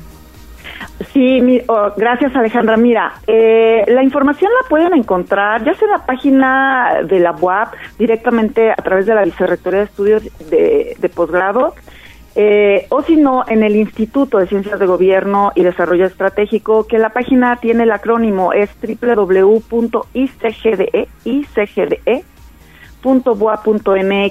Ahí ellos pueden consultar, digamos, todos los requisitos. Eh, ¿Cómo funciona? Bueno, el proceso de selección inicia desde el primero de abril, digamos la convocatoria ya que cierra el 31 de marzo, y del primero de abril al 30 de junio el aspirante va a llevar un proceso de selección, ¿no? Eh, además de, de, entregar toda la documentación requerida que está en la convocatoria, pasará a una entrevista con el comité de selección y obviamente también se le calificará su anteproyecto, que es con lo que concursa, y bueno, pues ya al, tendrá un puntaje y será aceptado. Eh, iniciará ese aspirante en este año en agosto. Dura dos años la maestría, o sea, son cuatro semestres lectivos, eh, de enero a junio y de agosto a diciembre. Eh, y bueno, pues tiene que salir, digamos, si entra esta generación en el 2023, tendría que salir en el 2025, ¿no? Egresar, porque los alumnos, pues, serán alumnos de tiempo completo de con beca CONACYT y tendrán que tener su egreso en tiempo y forma. Perfecto, bueno, pues ahí está entonces esta información bien interesante y eh, pues si nos pudiera compartir un poquito, doctora, los eh, pues los requisitos para que eh, todos estemos, digamos, en la misma sintonía y los interesados comiencen a prepararlos. Claro que sí, mira, eh, pues requerimos el título de licenciatura con estas áreas afines y la cédula profesional. Tengo muchas, este, digamos, mensajes, llamadas. ¿Qué pasa si no lo tengo? Aceptamos el trámite, ¿sí? Que ya esté, digamos, el trámite en proceso. Y obviamente, bueno, pues con, con la documentación este, requerida, ¿no? Eh, también solicitamos el certificado oficial de estudios. Es muy importante que el promedio general sea de 8, ¿sí? Eh, también, bueno, vamos a requerir ese anteproyecto, digamos, es que eso es como algo muy eh, sustancial para los aspirantes, de que ellos deben de eh, identificar esos problemas que, que hay en estos dos, dos campos de estudio, que estén muy alineados a estas líneas de investigación, que si me lo permites, lo digo rapidísimo, tenemos tres líneas de investigación en el posgrado, que son aquellos estudios sobre opinión pública, aquellos estudios sobre marketing político y medios y aquellos estudios sobre gobierno y política. Necesitamos que también nos tenga un eh, Exani 3 con un puntaje de mil puntos, sus dos cartas de recomendación académicas, eh, por supuesto una carta de exposición de motivos y bueno, pues también estamos solicitando un examen psicométrico aprobado, y bueno, eh, la DAE también, la universidad, este, solicita algunos documentos pertinentes para el ingreso, como son el acta de nacimiento, su INE, etcétera. Y algo bien importante que también lo decimos en la convocatoria es que tienen que tener un idioma, este, un segundo idioma aprobado. En este caso solicitamos el inglés, pero si sabe francés o alemán no hay ningún problema. Sobre todo esto es para consultar toda la literatura que muchas veces es en generalmente se da en inglés, pero bueno, también hay estudios que se publican en otros idiomas y si el alumno lo sabe, bueno, pues qué mejor, ¿no? Para su aprovechamiento. Este, este TOEFL también lo hacemos en, en, la UAP, entonces ya sea que ellos se inscriban con nosotros en la aplicación de este examen o lo hagan por fuera. Y por último, sí, te, sí les quiero comentar que, eh, bueno, eh, las personas que, se, que son, bueno, los aspirantes que son aceptados, eh, pues obviamente tienen que apegarse a todos los procesos internos de, ingreso de la UAT. Perfecto. Muy bien, doctora Carla Ríos Calleja, coordinadora del programa de Maestría en Opinión Pública y Marketing Político del Instituto de Ciencias de Gobierno y Desarrollo Estratégico de la UAP. Muchas gracias por la comunicación esta mañana. Muchísimas gracias a ustedes. Un abrazo. Un fuerte abrazo. Gracias, gracias. Bueno, seguimos con más información, 7 de la mañana con 28 minutos y el sistema de clusters es el mejor método para lograr una verdadera economía regional y por sectores. Así se dio a conocer ayer en un evento con la secretaria estatal de Economía, Olivia Salomón. ¿No es así, Pili? Así es, este sistema de clústeres para organizar por especialidad a los sectores productivos ha tenido resultados para reorganizar la economía de Puebla, no solo de algunos sectores, sino de todos los que se encontraban en marginalidad. Los resultados del proyecto que recibió luz verde del gobernador Miguel Barbosa ahora tiene los resultados de organización, de mejores ventas, de exportación y además de generación de empleos. Así se resumió la graduación de los empresarios de diversos sectores que recibieron capacitación por parte de la Secretaría de Economía. La ceremonia de la toma de protesta de los consejos fundadores de esta segunda generación, pues permitió que la secretaria de Economía, Olivia Salomón, presentara la integración de nueve clústeres y de cinco que están en proceso de crecimiento, como ha sido el automotriz, que bueno, es el de mayor consolidación. Y decía, y sin duda la fortaleza de la industria automotriz consolidándose como la segunda posición nacional con mayor producción y exportación de vehículos ligeros. Señores y señores, están los resultados que se han logrado en esta Puebla trabajando juntos, sociedad y gobierno, porque la Puebla que anhelamos y por la cual trabajamos todos los días se caracteriza por el pleno derecho de construir nuestra propia historia de éxito, porque Puebla nos necesita fuertes, porque las y los empresarios deben saber que su gobierno confía y cree en sus sueños, trabajando para que las cosas sucedan, porque de eso se trata la transformación, de que nos vaya bien a todos. Y bueno, con la asistencia de empresarios de todo el estado y de diversos sectores se dio a conocer que ahora también hay clústeres de especialidad en agroalimentos, en industria textil y confección, en técnicos de información y comunicación, de energías alternas, de educación, de barrios fundacionales, del mueble, del agave, y del mármol y de ónix, pero hay otros que están pues creciendo muy rápido, como es el caso del de turismo médico, los de la Sierra Norte, los de alimentos en la, en, la Sierra Norte y el de flores en la región de Atlisco. En la presentación el gobernador pues celebró que se continúe con este trabajo pues de especialidad y que se le dé oportunidad a los empresarios del interior del estado, por lo que señaló. Viene poniendo a Puebla a niveles de competitividad muy, muy importantes, pero sobre todo generando algo que es fundamental, lo que es la inclusión, que le llaman clusters. Yo creo que es un tema muy importante para tratar de traducirlo a lo que nosotros podemos entender. Y para mí es comunidad.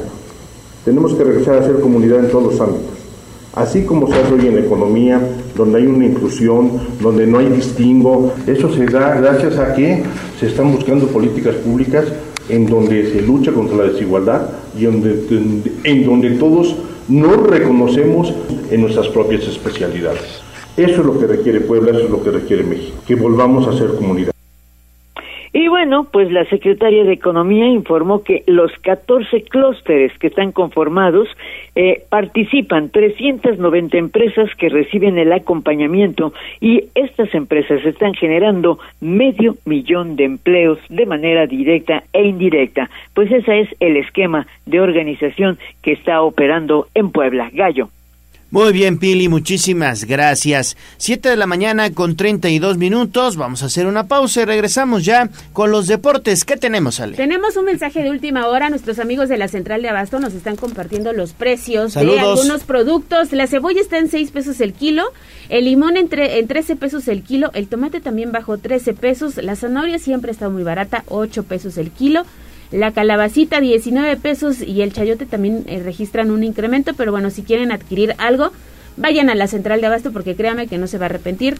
Los tratan muy bien y un saludo para quienes ya están chambeando desde muy temprano. Un saludo para todos nuestros cuates allá en la central de abasto. Regresamos en menos de lo que canta un gallo. Vamos a un corte comercial y regresamos en menos de lo que canta un gallo. 95.5 FM y 12.50 AM. La patrona del popular mexicano, la magnífica. Seguimos con el gallo de la radio.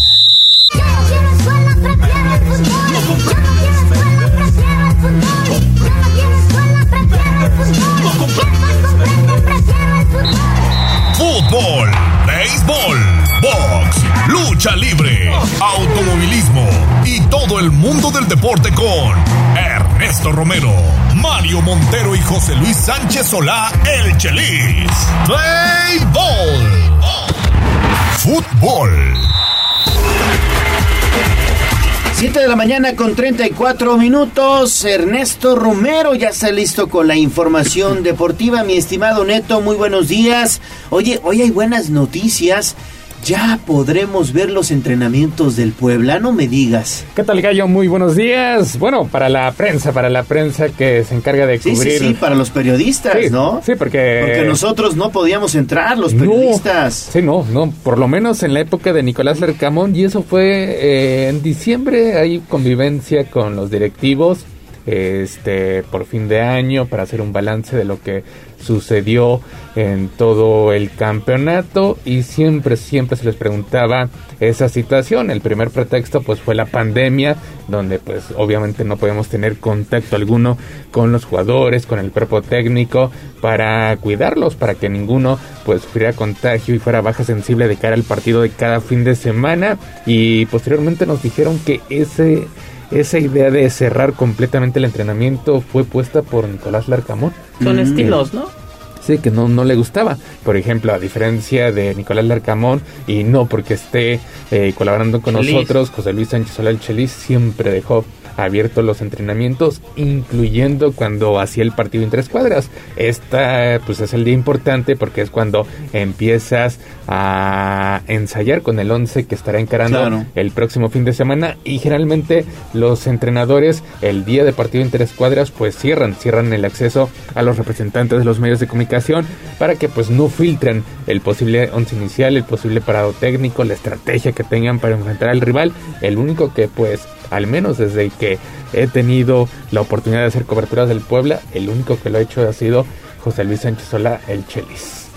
Eh, ya tenemos en la línea telefónica a Mario Montero. Mario, platicábamos que el Puebla pues ya cierra preparación para visitar al conjunto de las Águilas del la América próximo sábado 7 de la noche. Hoy cierra preparación, hoy tendrá su pues partido en tres cuadras para que Eduardo Arce empiece a conformar lo que será el once inicial y mañana, mañana ya será día de viaje hacia la Ciudad de México. Mario, muy buenos días. Buenos días Neto, buenos días Gallo, buenos días al auditorio. Sí, hoy hoy cierra la preparación, partido interescuadras. Hoy van a atender a los medios de comunicación. Sí, sí, desde las 10 de la mañana tendremos la oportunidad, 15 minutos, eh, el inicio del entrenamiento. Después, pues nuevamente eh, tendremos que abandonar la cancha del Estadio Cuauhtémoc y dos horas después acudir a la rueda de prensa con Eduardo Arza y Facundo Waller. Ah, bueno, hoy, hoy, el, hoy el técnico igual herederán rueda de prensa, seguramente pues dejarán entrever lo que será el partido del próximo sábado. Eh, habrá que escuchar qué van a decir, seguramente el técnico hablará un poco de, de la estrategia, de qué, eh, de qué manera va, piensa enfrentar a la América, eh, no, no creo que vaya a revelar la alineación desde hoy, pero bueno, yo pienso que ya debe tener una idea de lo que va a hacer. Eh, sí, partido difícil el próximo sábado, mañana día de viaje, rumbo a la Ciudad de México y el sábado pues prepararse para lo que será el compromiso a las 7 de la noche en la cancha del Estadio Azteca.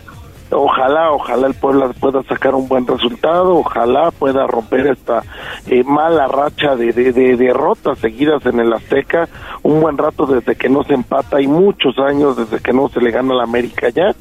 Y bueno, pues un, una una prueba importante para el equipo de la franja.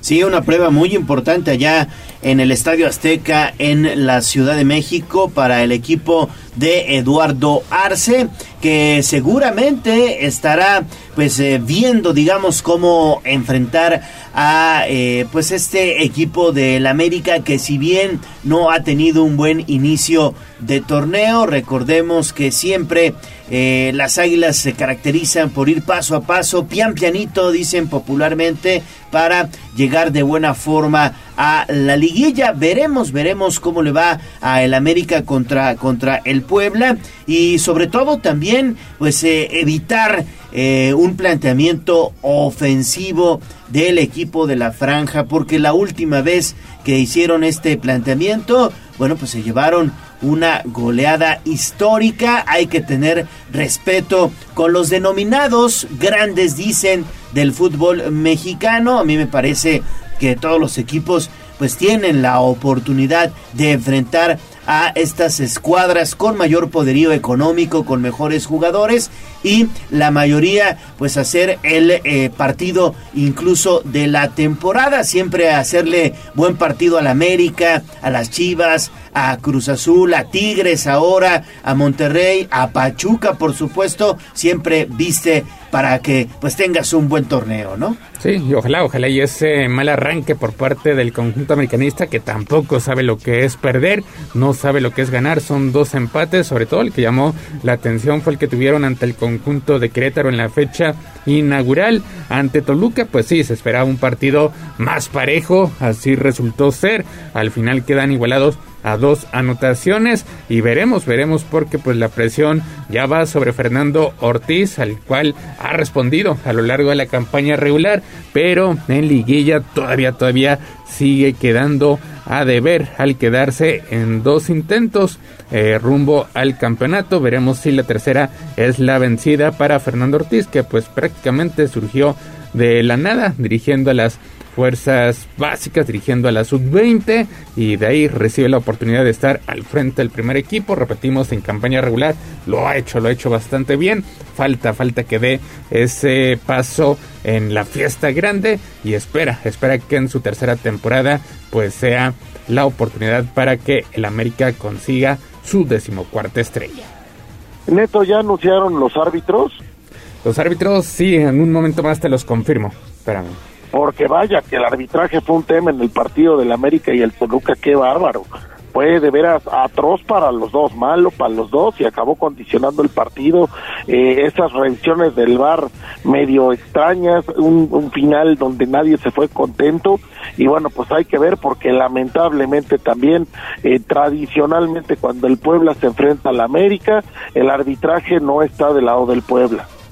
El árbitro será Oscar Mejía García, árbitro central para el duelo entre América y Puebla, quien estará auxiliado por Jorge Antonio Sánchez Espinosa y Michel Caballero Galicia, como cuarto oficial Héctor Salvador Solorio Arreola, y en el bar estará Luis Enrique Santander Aguirre.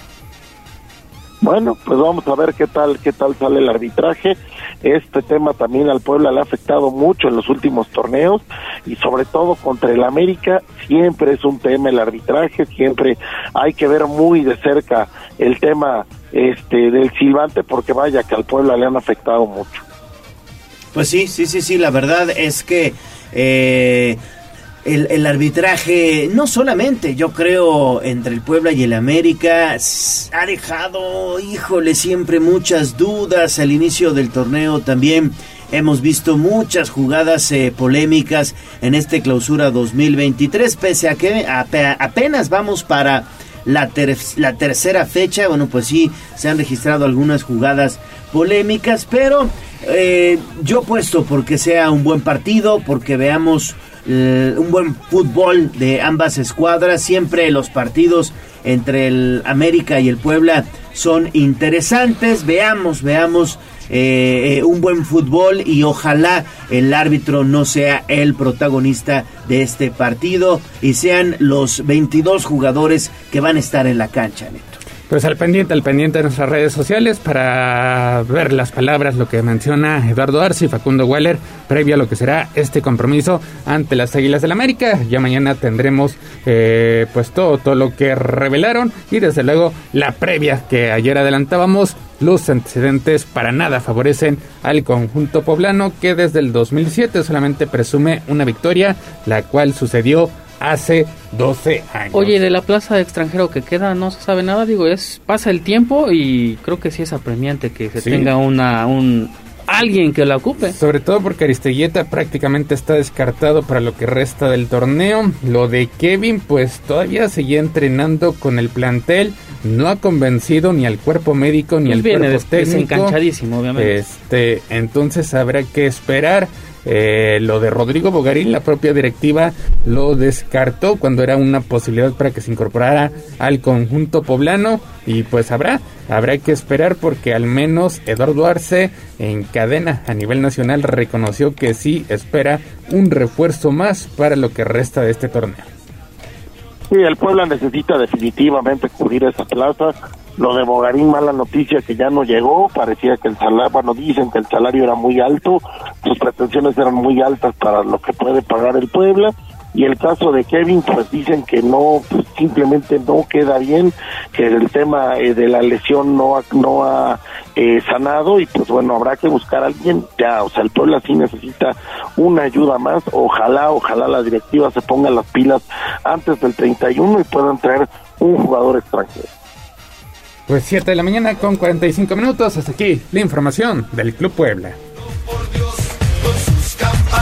Liga MX Vámonos con el fútbol mexicano porque el brasileño de los Pumas, Dani Alves, se menciona que será detenido mañana viernes por una presunta agresión sexual en una discoteca en Barcelona, o al menos así lo reveló la cadena Antena 3. Y es que los presuntos hechos sucedieron el pasado 30 de diciembre en el antro Sutton, ubicado allá en Barcelona, España. Una chica presente en el lugar habría alertado muy nerviosa al equipo de seguridad de la discoteca sobre los sucedido con Alves, fue lo que reveló eh, la cadena el pasado 4 de enero. Según esos medios, la chica habría relatado a los eh, guardias que Alves le habría introducido la mano por dentro de la ropa interior, sufriendo tocamientos. Un día después, el propio exjugador del Barcelona aceptó haber estado en el lugar, pero negó cualquier acusación en su contra, recordando que Dani Alves pues había pedido permiso al conjunto de Pumas para regresar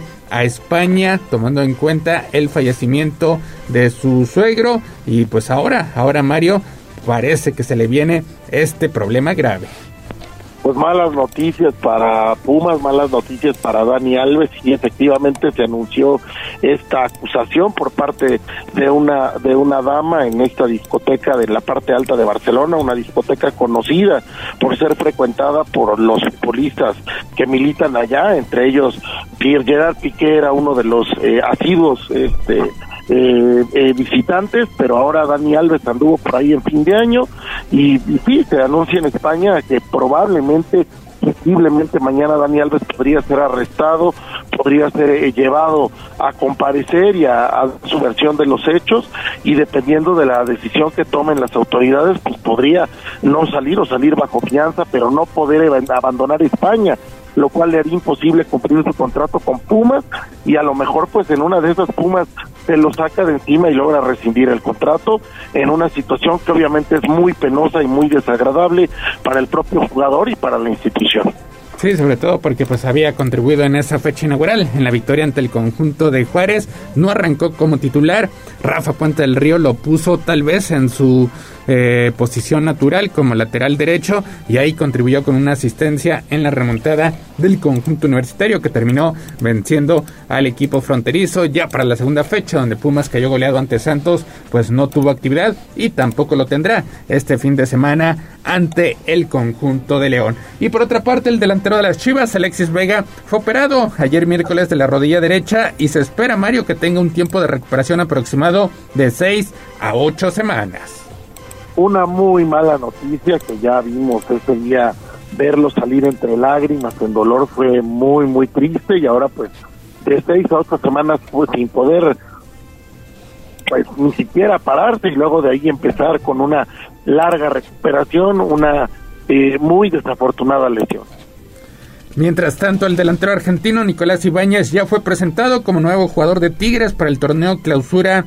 2023, arriba al conjunto universitario mediante una transferencia desde Pachuca, así que Tigres mata dos pájaros de un tiro, se hace de los servicios del campeón de goleo, uno de los elementos más importantes en las últimas temporadas, y de paso, pues debilita a uno de sus rivales directos en la lucha por el título.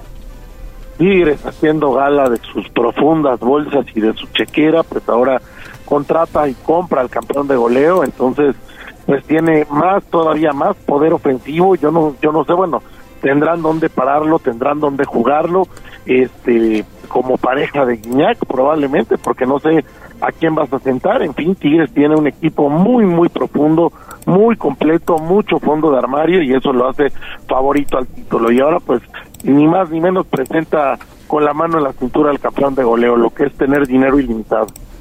7 de la mañana con 49 minutos, hasta aquí la información de la Liga MX. Selección mexicana.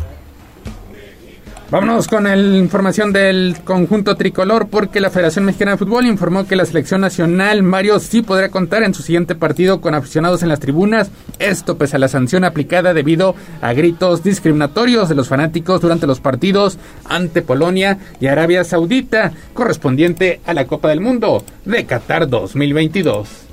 Es una buena noticia que México va a poder jugar con aficionados, a ver dónde o cómo va a jugar, todavía no eh, se ha anunciado ni siquiera quién va a ser el técnico, no, no han anunciado qué va a pasar. Ayer se hablaba que a lo mejor habría cambio estructural en el sentido de que le regresaría a la Comisión de Selecciones Nacionales, donde los dueños de los equipos tendrían injerencia directa y ya no sería nada más una dirección de selecciones como la tuvieron los últimos años. Eso es un cambio estructural importante.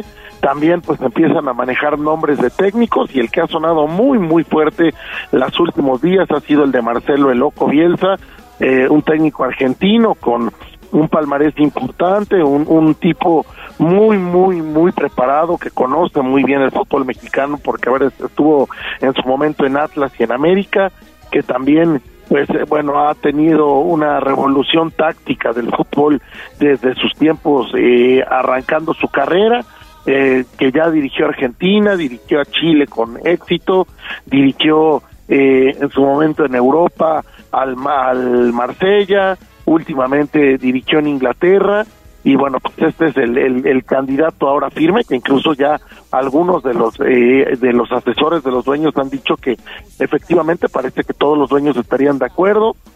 No me parece mala, a mí a mí me encanta lo que hace Marcelo Bielsa. Sin embargo, el tema es estructural y hay muchas cosas más que resolver. Y por otro lado, también se comenta que Bielsa para venir tendría una larga lista de peticiones antes de decir que Estaremos, estaremos al pendiente, recordando que han pasado 50 días desde la eliminación de México y el próximo partido será ante Jamaica por Liga de Naciones. 7 de la mañana con 51 minutos. Gallo Mario, hasta aquí llegamos con la información deportiva. Gracias, gracias mi estimado Mario. Hoy con menos menos tiempo, pero pues andamos cargaditos de información y de entrevistas. Mañana nos desquitamos. Gracias, Mario. Gracias, Neto. Gracias, Gallo. Mañana la previa del partido del Puebla contra el América y la previa del fin, del fin de semana de NFL que está que arde. Que tengan muy buen día. Gracias, mi estimado Mario. Gracias, Neto. Gracias, de verdad, muchas gracias. 7.52 de la mañana. Vámonos con una interesante entrevista.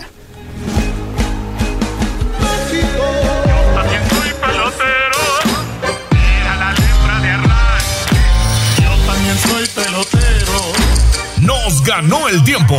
Hasta aquí, Deportes. Pero recuerden que todos los días tenemos una cita en Tribuna Matutina. Continuamos con El Gallo y la voz de los poblanos. Sitio web tribunanoticias.mx.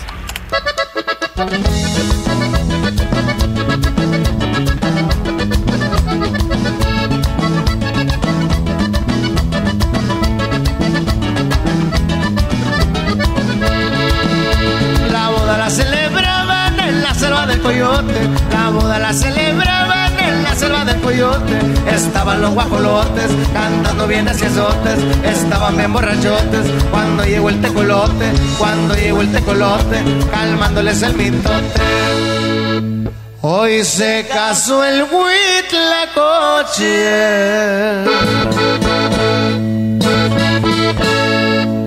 con una urraca famosa, la boda la celebraban, allá por la rumorosa, la boda la celebraban, allá por la rumorosa. ¡Vamos a! ¡Uy, uy! Échale compa y ahí está, y dale machín compa güey.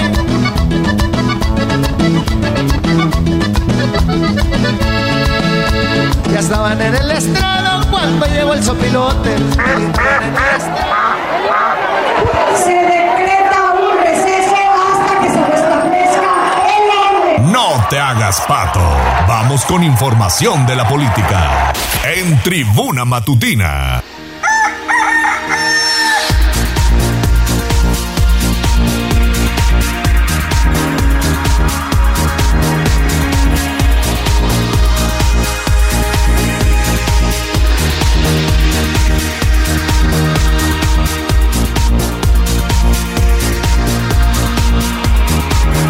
Mañana con 54 minutos. Estamos de vuelta en Tribuna Matutina. Es un gusto saludar aquí en esta mesa de trabajo al diputado federal Juan Carlos Natale. Mi estimado Juan Carlos, ¿cómo estás? Te saludo con gusto. Muy bien, muchas gracias. Buenos, días a todas y a todos. ¿Cómo están? Gracias, gracias, diputado. También hay que decirlo, enlace en Puebla del canciller Marcelo Ebrar, que como todos sabemos, pues tiene aspiraciones presidenciales el canciller y tú también estás ahí pues acompañándolo en esta estrategia, digamos, en los diferentes estados. ¿Cómo van, mi estimado Juan Carlos? Platícanos. Muchas gracias, pues mira, esto lleva muchos años de trabajo, de que se van concretando las acciones de la visión de un proyecto nacional que México se ha beneficiado cuando él nos ha servido de funcionario, nos ha servido de todo, nos ha servido en salud, consiguiéndonos más de 240 millones de vacunas. Para la pandemia, Nos ha servido eh, a, bueno, a más de 110 millones de mexicanos y mexicanas que fueron vacunados con esas dosis. Nos ha servido como, eh, pues cuando fue secretario de Seguridad Pública de la Ciudad de México, los índices de seguridad eh, se consolidaron y los de inseguridad bajaron. Claro. Eh, cuando fue jefe de gobierno, indudablemente bien merecido su premio como mejor alcalde del mundo, ¿recuerdas? Sí, lo recuerdo muy bien. Y también eh, en su actual labor en el gobierno federal, en apoyo al presidente López Obrador, eh, pues lleva eh, 25 años con él, transformando el proyecto de México de la cuarta transformación en este sexenio en el que ha servido a México. Y pues bueno, podemos ver creaciones en apoyo a las mujeres como el Fondo Rosa que ha hecho en, en la Secretaría de Relaciones Exteriores de mil millones de pesos en apoyo a las mujeres para creación de empresas y proyectos productivos. Eh, obviamente en la Ciudad de México, pues bueno, también el tema de movilidad fue un tema eh, en particular, aparte de la movilidad de medio ambiente, también temas como la medición del aire, eso lo creó él. El no circula, lo creó también Marcelo. La paridad de género, por primera vez vista en un gabinete en México, lo presentó Marcelo Ebrard en el 2006 y una reportera mujer le preguntó, deberían de revisar esa entrevista, le preguntó, oye, ¿y qué se siente tener en la mitad de tu gabinete a puras mujeres? Y él dijo, se siente padrísimo porque es una equidad de género y entonces empezó a explicar lo que se lo que debería fondo de, de- ser. de la estrategia, claro. y eso te estoy hablando que tiene 17 años. Realmente es un hombre que ha trabajado por las mujeres toda su vida. Claro. Por el medio ambiente toda su vida por la movilidad toda su vida por la seguridad. Hemos trabajado juntos él y yo. Yo como diputado federal él como secretario de Relaciones Exteriores.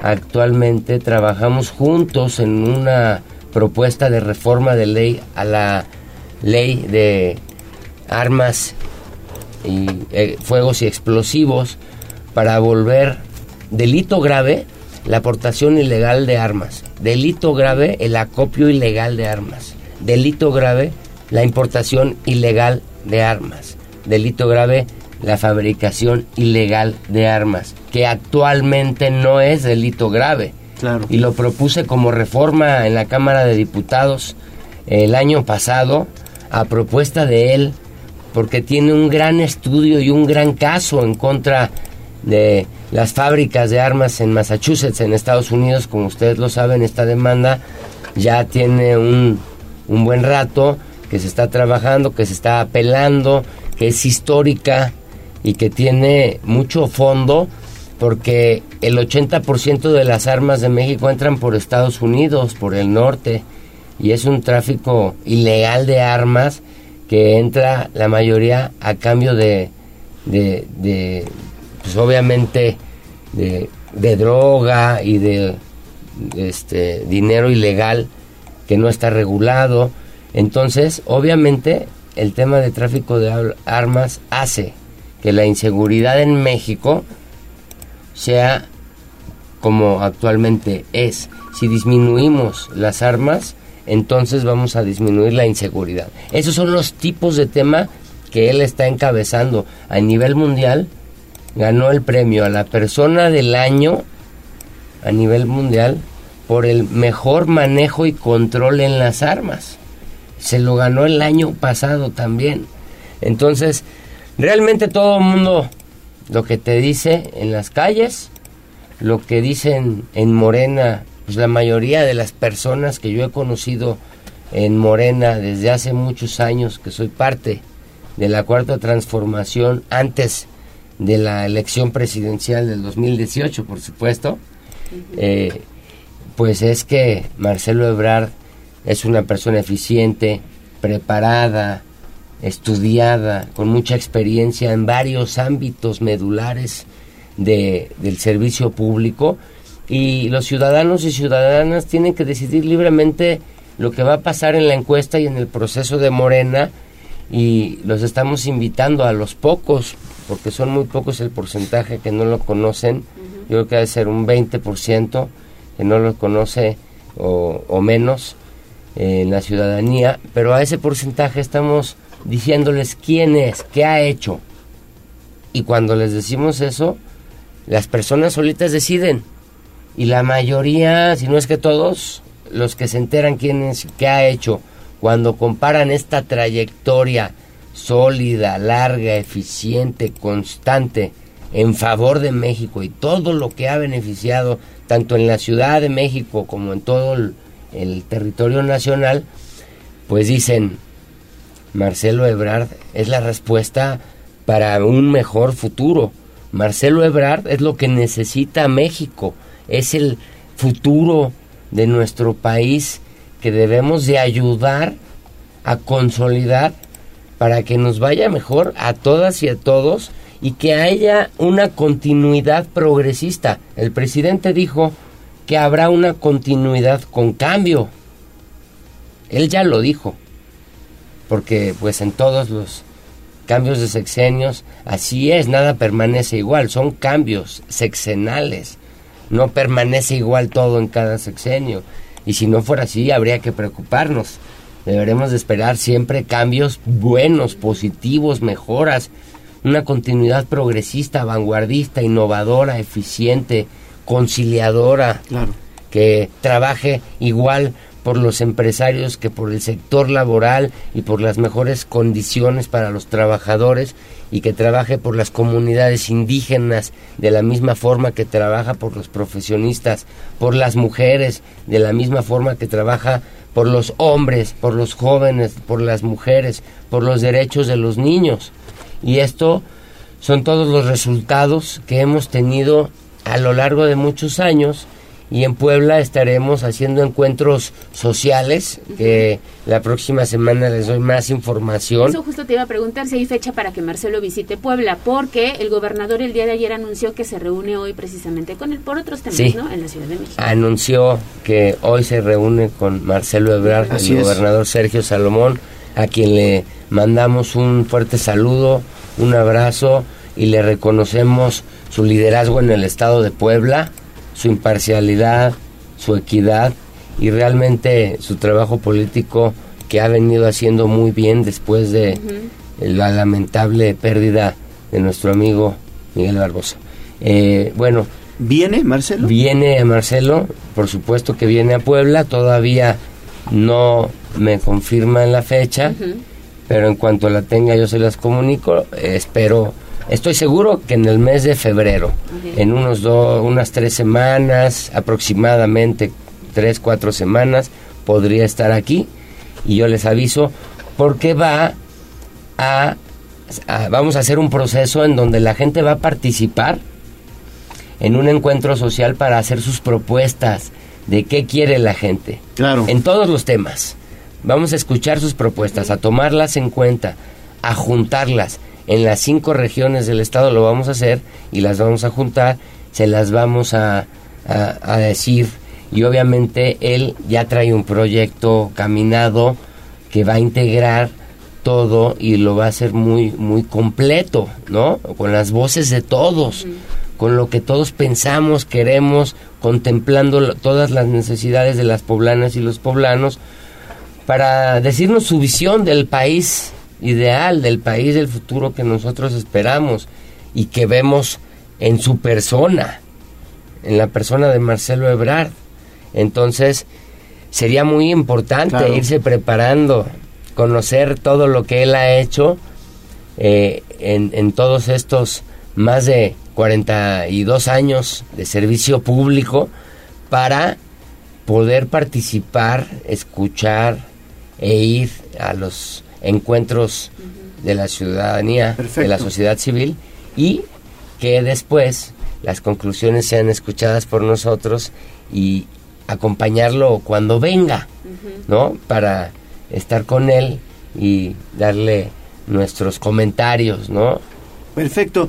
Pues vamos a estar muy pendientes, vamos a estar muy pendientes de la visita del canciller Marcelo Ebrard, que seguramente, bueno, pues será muy importante escuchar lo que nos trae de mensaje a los poblanos. Y aquí en Tribuna Matutina, pues te agradecemos infinitamente, mi estimado diputado Juan Carlos Latele, el hecho de que hayas estado con nosotros y vamos a estar dándole seguimiento a las actividades que realices. Muchas gracias, diputado. Al contrario, muchas gracias a ustedes y buenos días a todas y a todos. Gracias. Vamos a hacer una pausa y volvemos.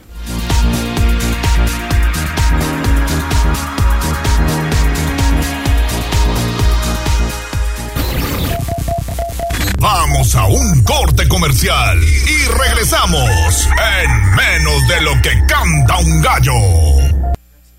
Escuchas XHZT 95.5 FM, XEZT 1250M y en alta definición HD 95.5.1. La magnífica 95.5 FM y 1250M.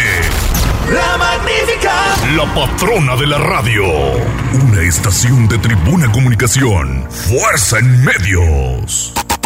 Seguimos con el gallo de la radio. Twitter, arroba tribuna vigila. Y esta va para todas aquellas que son como una chica que yo conozco.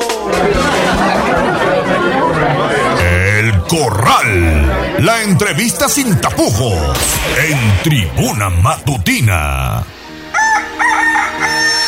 Gracias por continuar con nosotros. Seguimos en Tribuna Matutina. Es un gusto saludar al doctor Luis Eduardo Camarillo. Él es encargado del despacho de la DEPRIS de la Secretaría de Salud. Doctor, ¿cómo estás? Te saludo con gusto. Muy buenos días. ¿Qué tal, Leonardo? Buenos días. Oiga, doctor, pues muchas gracias. Gracias, gracias A por esta comunicación. auditorio.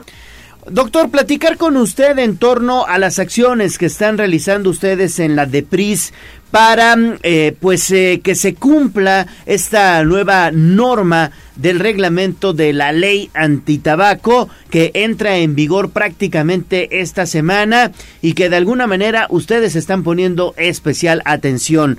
Adelante, por favor, doctor. Sí, Leonardo, con gusto. La Dirección de Protección contra Riesgos Sanitarios lleva a cabo para el cumplimiento de este decreto y la reforma visitas de verificación por personal expresamente identificado para ello a través de una, una credencial, es el verificador. Lleva consigo una orden de verificación que contiene los datos del establecimiento a visitar y aplica una cédula. Si llegara a encontrar una anomalía, nuestro compañero verificador procederá a realizar la suspensión de actividades y servicios del establecimiento, aceptando para ello lo que haya identificado en un acta. Ahí se registran todas las observaciones. El propietario, desde luego, del establecimiento podrá solicitar el retiro de dicha suspensión una vez que haya comprobado el cumplimiento de las mismas. Es decir, eh, le dejamos al establecimiento lo que hayamos encontrado como hallazgos. Ellos este, recopilan la solventación a través de, un procedimiento que se llama carga probatoria, la ingresan al, al CIS en Angelópolis y una vez entregada se revisa y, y- si va cumpliendo en un momento dado, de acuerdo a nuestro tiempo y procedimiento, se, se puede levantar la medida. Ha- Hay que aclarar algo, este, Leonardo, al público, que este verificador sanitario no está facultado para sancionar en el momento de la visita de verificación. Ok. Eso es bien, bien importante. Ni, eh, sí aplicar la medida de, de suspensión si es que aplica, pero no debe eh, él mismo este, sancionar en ese momento. Para ello, este, Leonardo, te comento que tenemos 30 verificadores en la Dirección de Protección contra Riesgos Sanitarios, quienes ap- aplican este, este procedimiento.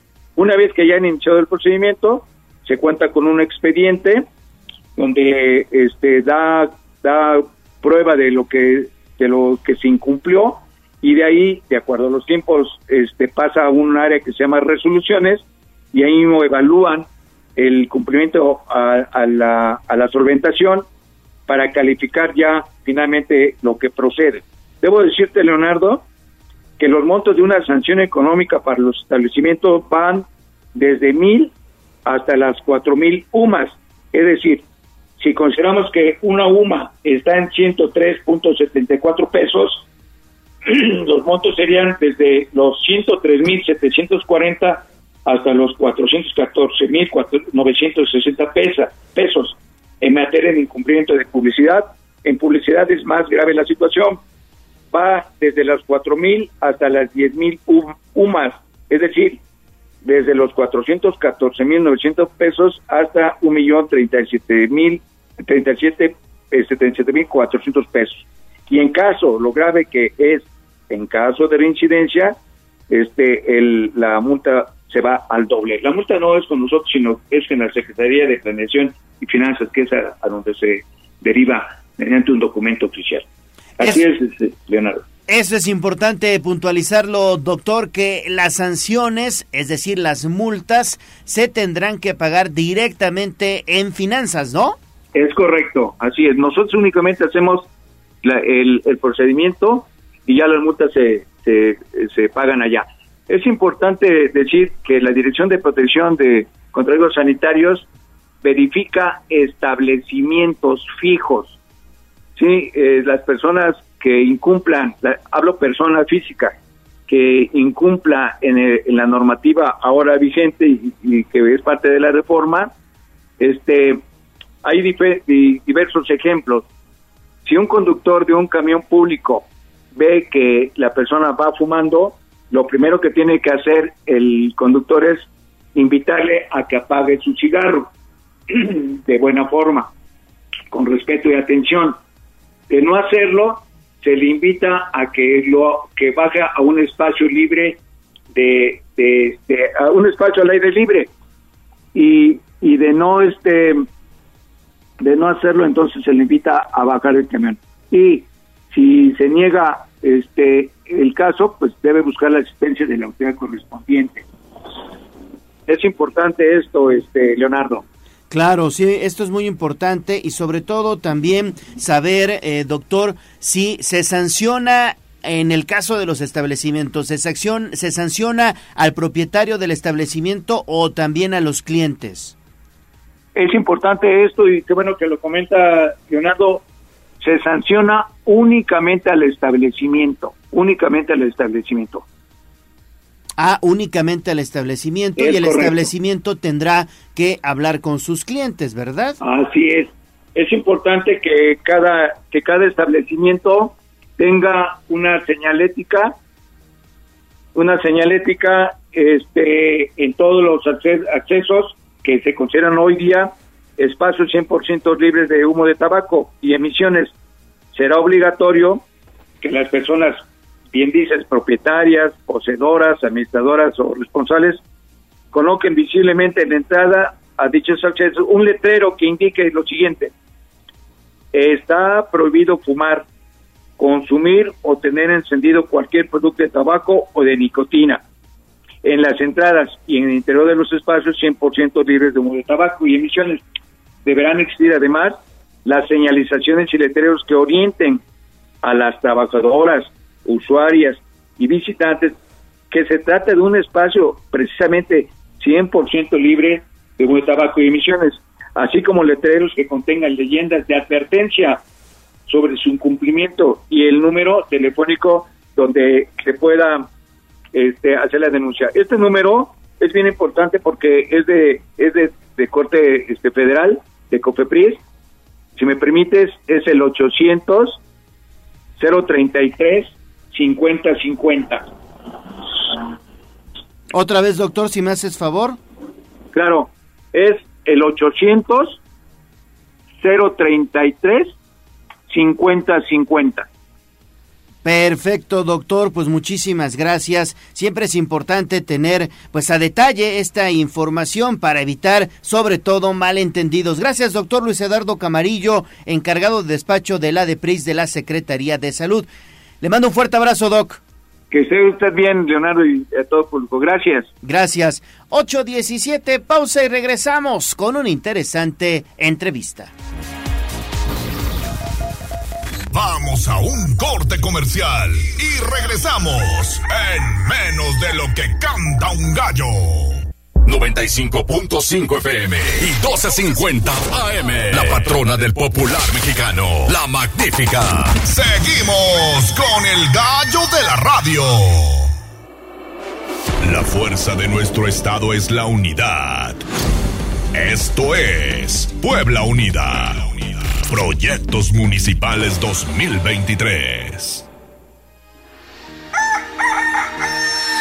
Estamos de vuelta en tribuna matutina. Seguimos con nuestro especial de entrevistas Puebla Unida, Proyectos Municipales 2023. Hagamos equipo con los presidentes y presidentas municipales de esta entidad. Y hoy es un gusto saludar en esta mesa de trabajo a la presidenta municipal de Santa Rita Tlahuapan, Rosiceli Díaz. Rosy Díaz, ¿cómo estás? Un gusto, un gusto saludarlos y un gusto estar aquí con todos ustedes. Al contrario, bienvenida. Qué bueno Muchas que estás gracias. con nosotros porque hoy vamos a platicar de una región, de una zona muy interesante, sobre todo para el desarrollo principalmente de toda esta franja que limita con el Estado de México. Y ahí está precisamente Santa Rita Tlahuapan. Platícanos, por favor, primero, ¿qué significa para ti ser pues la primera presidenta municipal de Santa Rita Tlahuapan? Todo un reto, ¿no? Definitivamente. Creo que el reto más grande que, que tengo el día de hoy es poder posicionar a las mujeres. Eh, muchos saben que el tema, desde el tema de la candidatura fue un tema complicado. La UAPAN todavía está en números rojos en el tema de género. Y bueno, pues el primer reto, pues es eso, ¿no? Haber pasado, haber brincado la primer barrera. Eh, pero pues ahí no termina, creo que ahí inicia el, el tema de poder comenzar o de transitar para poder hacer otras cosas ha sido complicado, todavía se, se siente de pronto la barrera de los hombres, ¿no? En el diálogo es un tema de no, este, estamos tratando de transitar eso, creo que hemos avanzado muy bien y, y bueno, pues lo que siempre he dicho, ¿no? Tratar de hacer trabajo entre hombres y mujeres, creo que eso es lo que el día de mañana puede marcar la diferencia. Soy una mujer de diálogo y bueno, pues al final del día lo que tratamos es de consensar y de poder mejorar las condiciones que hoy tenemos. Siempre lo he dicho, no puedo sola. Necesitamos eh, Hay que hacer trabajar, equipo, ¿no? en, trabajar en equipo y bueno, pues eso es el reto en el que hoy estamos trabajando definitivamente para que las cosas funcionen en Tlahuapan. Muy bien, Rosy. Oye, Rosy, pues Tlahuapan, la verdad es que es una región muy rica, una región bellísima, naturalmente hablando. A mí me encanta ir a esa zona del Ixtapopo, que eh, pues está por, por, por, Santa Rita Tlahuapan. Hay muchos productores de pino en esa zona, no solamente en la Sierra Norte, también aquí muy cerca de la capital hay productores de pino, hay unos viveros preciosos a- al pie de, en este caso, del Iztaccíhuatl y también del Popocatépetl.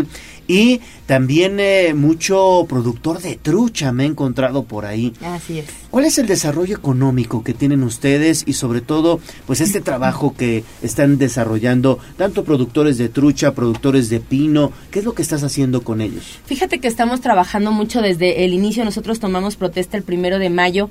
Más o menos eh, en junio, este julio, agosto, también tenemos el tema de la luciérnaga que mucha gente, ¡Claro! mucha gente no sabía que teníamos En luciérnaga en. Tlahuapan. Y bueno, pues qué es lo que estamos tratando, impulsar el tema del ecoturismo en Tlahuapan, eh, el, el tema de la participación de los ejidos, de los predios particulares ha sido importantísimo para poder empezar a, a levantar el nombre de Tlahuapan y bueno, que la gente sepa qué otra cosa te- este, tenemos. El año pasado hicimos el primer festival eh, de la Luciérnaga, que ahí afortunadamente estuvimos en, en la cartelera del Estado, que fue un reto también muy grande. Y bueno, el hecho de que la gente diga, oye, pues ahora sé que Tlahuapan tiene Luciérnaga y no me tengo que ir hasta Tlaxcala, creo que eso es algo positivo. Eh, vamos a trabajar mucho en, en el tema de la difusión. Por ahí tenemos un plan de hacer un, un, este, un mapa digital Claro. para que la gente conozca dónde están los trucheros, eh, en dónde hay cabañas, en dónde están los árboles navideños. La gente que se dedica a esto, igual el fin de año tuvimos la Feria de la Trucha y el Pino, que también es algo que caracteriza a Tlahuapan. Y bueno, el objetivo únicamente es poder ayudar a los productores en poder hacer difusión y que la gente sepa un poquito más de las riquezas naturales que tiene Tlahuapan, pero con un clic eh, pueda decir, ah, pues ahora quiero ir a este truchero, sé que hay cabañas, sé cuál es el costo de las cabañas, me comunico directamente con ellos. Lo único que queremos hacer es esta interacción entre la gente y los productores. Entonces estamos trabajando ahorita en el tema del mapa digital, eh, tomando fotografías, yendo a los predios, tomando ubicaciones, para que la gente, Dios quiera que para marzo a más tardar estemos ya eh, dando inicio con esta plataforma que pueda ayudar a, sobre todo también a la economía interna, ¿no? Es Claro. parte de lo que puede hacer que, que haya una derrama en Tlahuapan y bueno, pues que el día de mañana la gente no se tenga que ir hasta otro lugar, que está aquí a 45 minutos Tlahuapan y que un fin de semana pueda ir a disfrutar de estas riquezas naturales. No, Santa Rita Tlahuapan es padrísimo, la verdad es que deben darse una vuelta por allá. Si son amantes de la naturaleza, deben hacerlo. Les quiero compartir una experiencia. Fui al santuario de las luciérnagas, ahí en Santa Rita Tlahuapan. Llegué, es en temporada de lluvia. Y dicen, uy, no, ya empezó a llover. No, pues eso es lo mejor. Es lo más bello. Eso es lo mejor porque con la lluvia salen más luciérnagas, Así es, ¿verdad? así es. Salen más luciérnagas. Llego, me estaciono en el centro de Santa Rita Tlahuapan y me dicen, ¿quiere usted comer algo? Sí, voy a comer. Me llevaron con un señor que hace unos pescados y unos mariscos buenísimos. Ahí a, yo creo que media calle del centro de Santa Rita Tlahuapan. Y ahí llegaron los guías, que hay que ir con guía porque ellos son los que conocen al derecho y al revés los bosques de Santa Rita Tlahuapan. Entonces es una excelente oportunidad de detonar el turismo ahí, ¿no? Definitivamente, y también hemos empezado a trabajar con los predios en esta parte en donde, donde tenemos que hacer que el turista regrese a Tlahuapan. El año pasado dimos todavía algunas capacitaciones en donde le enseñamos a los predios qué es lo que le tienen que ofrecer al turista Claro. para que el turista el día de mañana pues nuevamente eh, quiera regresar, ¿no? Eh, es, son etapas, eh, son, son cosas que a lo mejor no se habían hecho anteriormente, pero que definitivamente tenemos que retomar para que la gente quede satisfecha. Muy bien, Rosy, muy, muy bien. Así es. Sin embargo, Santa Rita Tlahuapan obviamente también tiene pues eh, preocupaciones o algunas situaciones que son prioridad a atender, como en todos los municipios, el tema de la seguridad, Rosy, es. que es bien importante atenderlo, sobre todo porque, repito, es un municipio que está en los límites con el Estado de México y que aparte es de paso, ¿no? Que eso al final del día es un problema para nosotros, ¿no? Yo creo que uno de los problemas más grandes eh, que tenemos. Hoy te comento, uno de los proyectos más ambiciosos que, que tenemos en esta administración es el hecho de poder tener un C2. Eh, tengo la, fortuna de decir que eh, ya dimos el banderazo de inicio para la primera etapa, que es este pues la edificación en donde va a estar el C2. Eh, ya por ahí es, este, se empezaron a hacer los levantamientos en donde van a estar instaladas las cámaras de vigilancia, de videovigilancia en el, en el interior de- del municipio, en las juntas auxiliares, en las inspectorías. Eh, también estamos trabajando mucho en el tema de la acreditación de los policías. Es algo que nos ha instruido el, el señor gobernador y bueno, en lo que estamos trabajando constantemente. Y, y al final del día es un complemento. Eh, el hecho de tener policía certificados, estamos trabajando también en la capacitación para que ellos tengan una mejor forma de operar. Y bueno, también el tema de poder implementar el C2. No nos, no nos servirá de nada tener un edificio que tenga toda la- el equipamiento para poder llevar a cabo si no tenemos policías calificados. También tenemos policías calificados, pero si no tenemos más herramientas, tenemos que complementar, creo que las dos cosas para poder mejorar las condiciones y bueno pues es en lo que hoy estamos trabajando atendiendo definitivamente las indicaciones del gobernador en materia de seguridad que es una de las cosas o de los ejes que más interesan eh, tanto al, al gobernador Miguel Barbosa que era uno de sus primeros ejes de trabajo y bueno dándole continuidad a esto eh, el, el gobernador Sergio también nos ha instruido de la misma manera. Y bueno al final del día es solamente tratar de hacer este trabajo en conjunto eh, nos dieron también, nos, nos donaron eh, las tres patrullas que nos vinieron a ayudar muchísimo.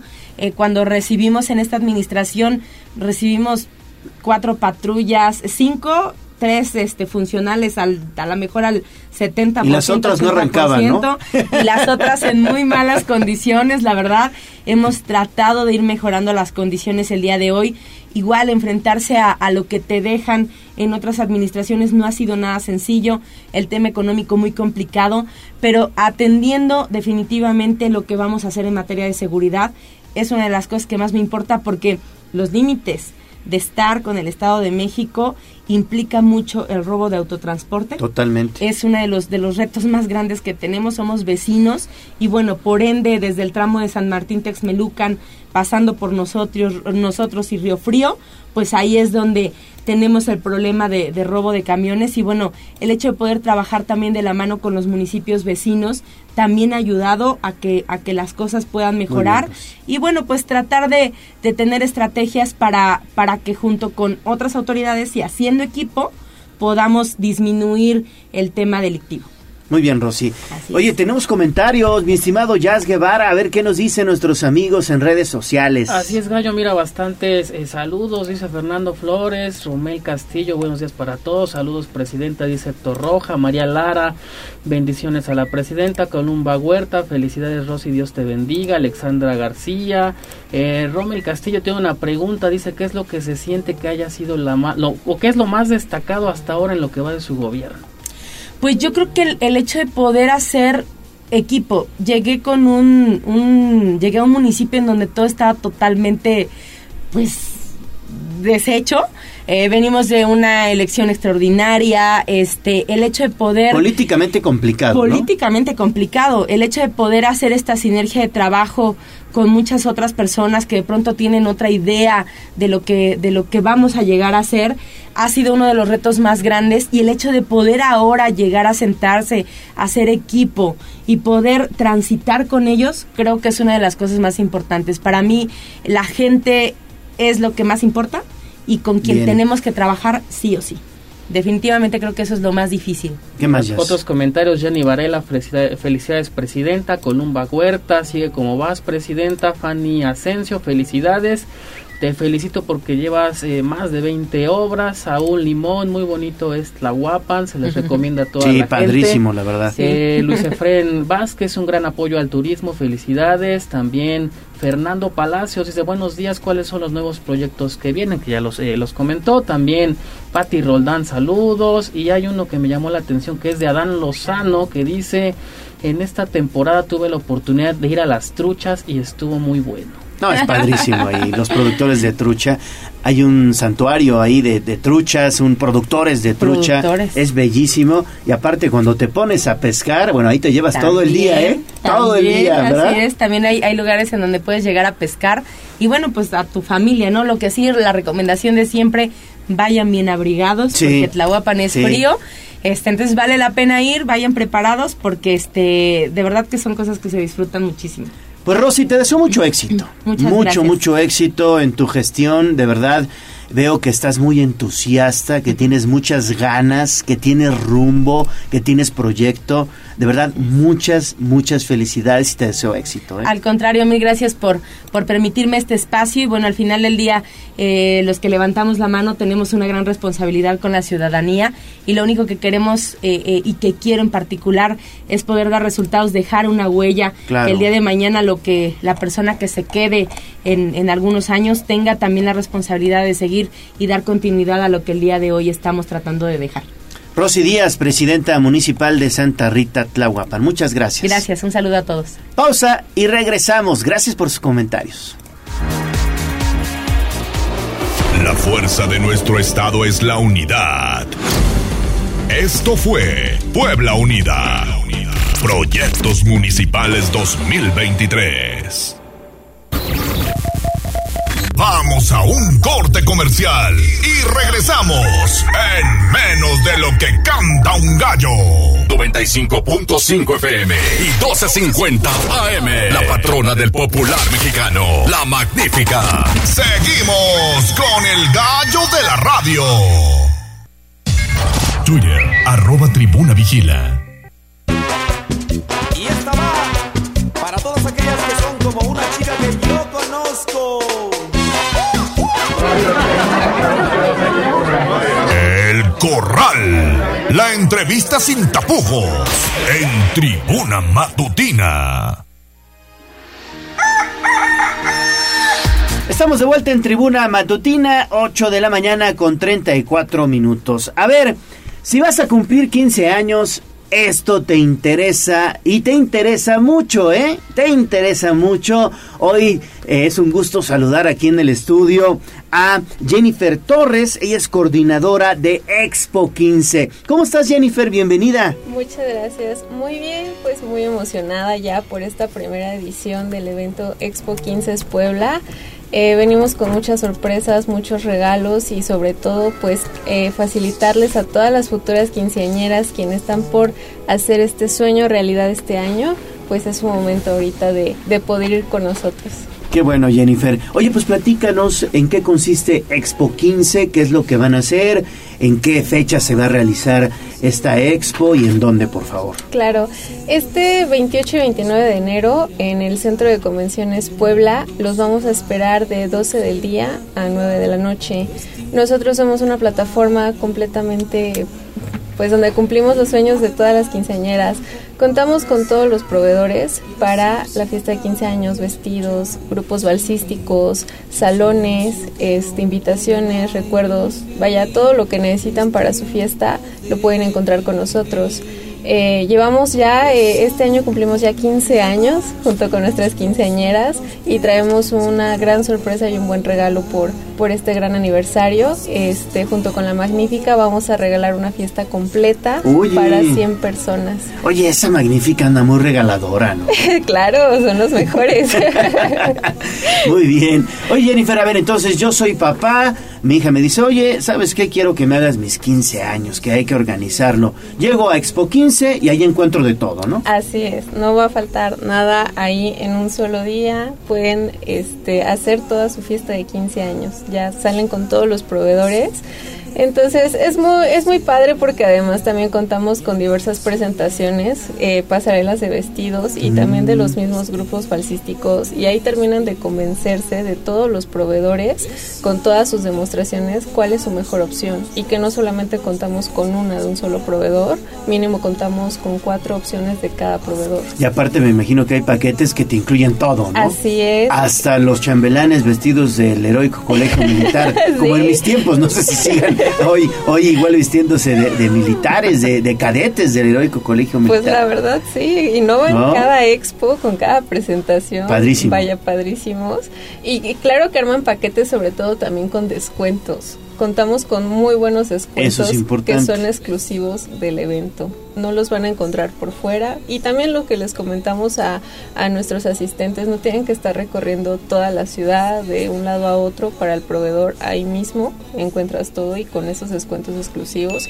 Y que con solo asistir se van a llevar este gran regalo de una fiesta completa. Se pueden llevar ya su fiesta completa, mamá, papá, padrino, ya. Con todo, ¿eh? Con todo. Sí, porque la magnífica, la patrona de la radio, bueno, pues regalará esta fiesta de 15 años a la persona que se registre y resulte ganadora durante la Expo 15 que se realizará, repetimos, los 28 y 29 de enero. Estos días, 28 y 29 de enero, Centro de Convenciones Puebla, que es el que está en el Boulevard 5 de Mayo, en el cual, bueno, pues estarán presentes pues todo, ¿no? Diseñadores de vestidos, maquillistas, grupos balsísticos, obviamente también grupos musicales, de todo, ¿no? De todo, todo lo que necesiten nuevamente y, muchos más regalos también vamos a contar ahí el del evento, así que pues bueno, vayan y con solo vivir la experiencia no se van a arrepentir. Con solo vivir la experiencia, Jennifer, y bueno, pues pueden ganarse su fiesta de 15 años, ¿no? Así es, imagínense que tú vas a buscar proveedores y de la nada sean los ganadores de esta fiesta, vaya. ¿Qué más quieren? Nada más tienen que poner a la quinceañera. Exactamente, muy bien. Pues Jennifer Torres, coordinadora del evento Expo 15, mucho éxito y bueno, pues nosotros estaremos muy pendientes los días 28 y 29 de enero. Muchísimas gracias. Gracias a la Magnífica, gracias por este espacio y gracias por este gran regalo que, que hacen realidad. No, gracias a ustedes por confiar en nosotros. Gracias. Gracias Jennifer, excelente día. Vamos hoy con la colaboración de Marisol Calva. Tiempo de vals, tiempo para viajar por encima del sol, por debajo del mar, sin saber si te llevo, me dejo llevar, tiempo de verdad. Tiempo de vals, tiempo para... Instagram, Tribuna Noticias.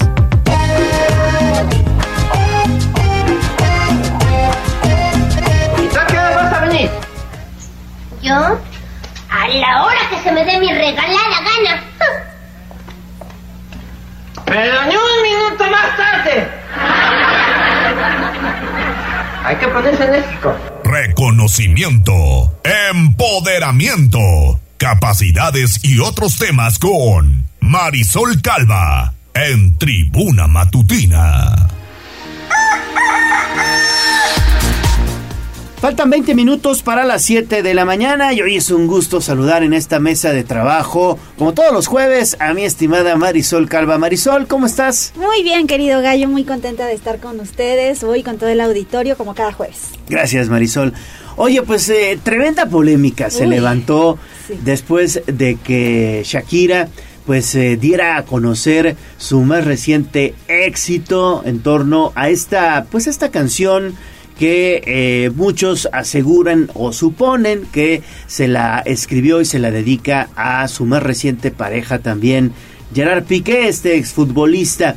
Y bueno, pues se levantó mucha polémica, incluso entre las propias mujeres, en torno a, dicen popularmente, si está ardida o no, si se debe o no hacer este tipo de prácticas, de eh, pues evidenciar de alguna manera el sentimiento que trae a flor de piel que eh, bueno pues evidente es evidente porque acaba de terminar una relación en este caso de eh, pues eh, matrimonio como tal con el exfutbolista ¿Tú cómo ves? ¿Qué, qué lectura le das todo esto? Mira, me parece súper interesante toda la polémica que se generó. No podemos hablar que es solo una canción, que podría ser quizás solo un tema de espectáculos, pero de repente toda la conversación que generó, que se volvió tendencia, que ya lleva más de 100 millones de reproducciones, realmente generó que el lanzamiento de esta sesión 53 de Shakira con Bizarrap nos llevara incluso a un debate más profundo y eso me parece muy interesante. Mucho se mencionó sobre la sororidad.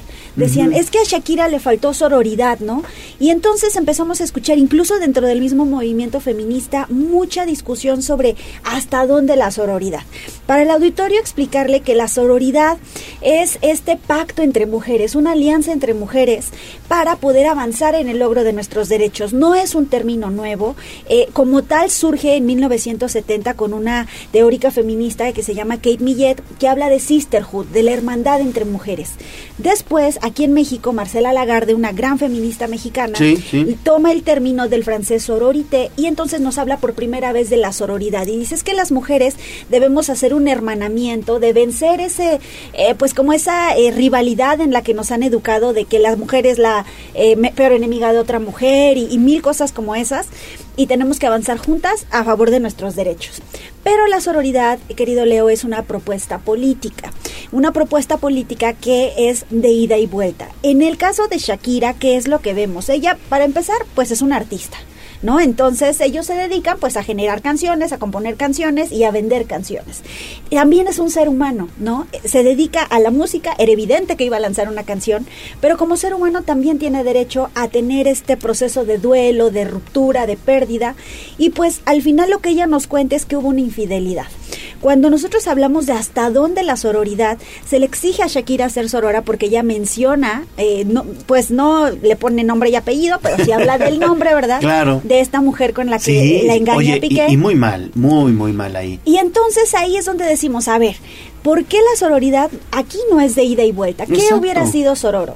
Que esta mujer con la que Pi- engañó Piqué a, a Shakira le hubiera dicho, oye, a ver, es de todo sabido, porque son estrellas mundiales, que estaban juntos, que tenían una familia, que tenían hijos, ¿qué hubiera sido sororo?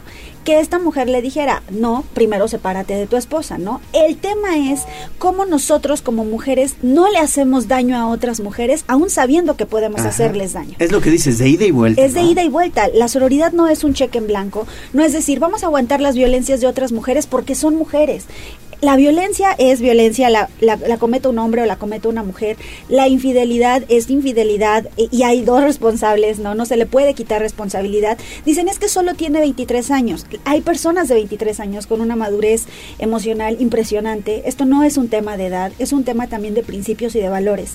Y creo que aquí es muy importante decir, si está en tus manos hacerle daño a otra mujer, eh, eh, pues en un triángulo amoroso no consentido, en el trabajo, en la escuela, y tú puedes evitar hacer ese daño, hazlo, porque eso es sororidad.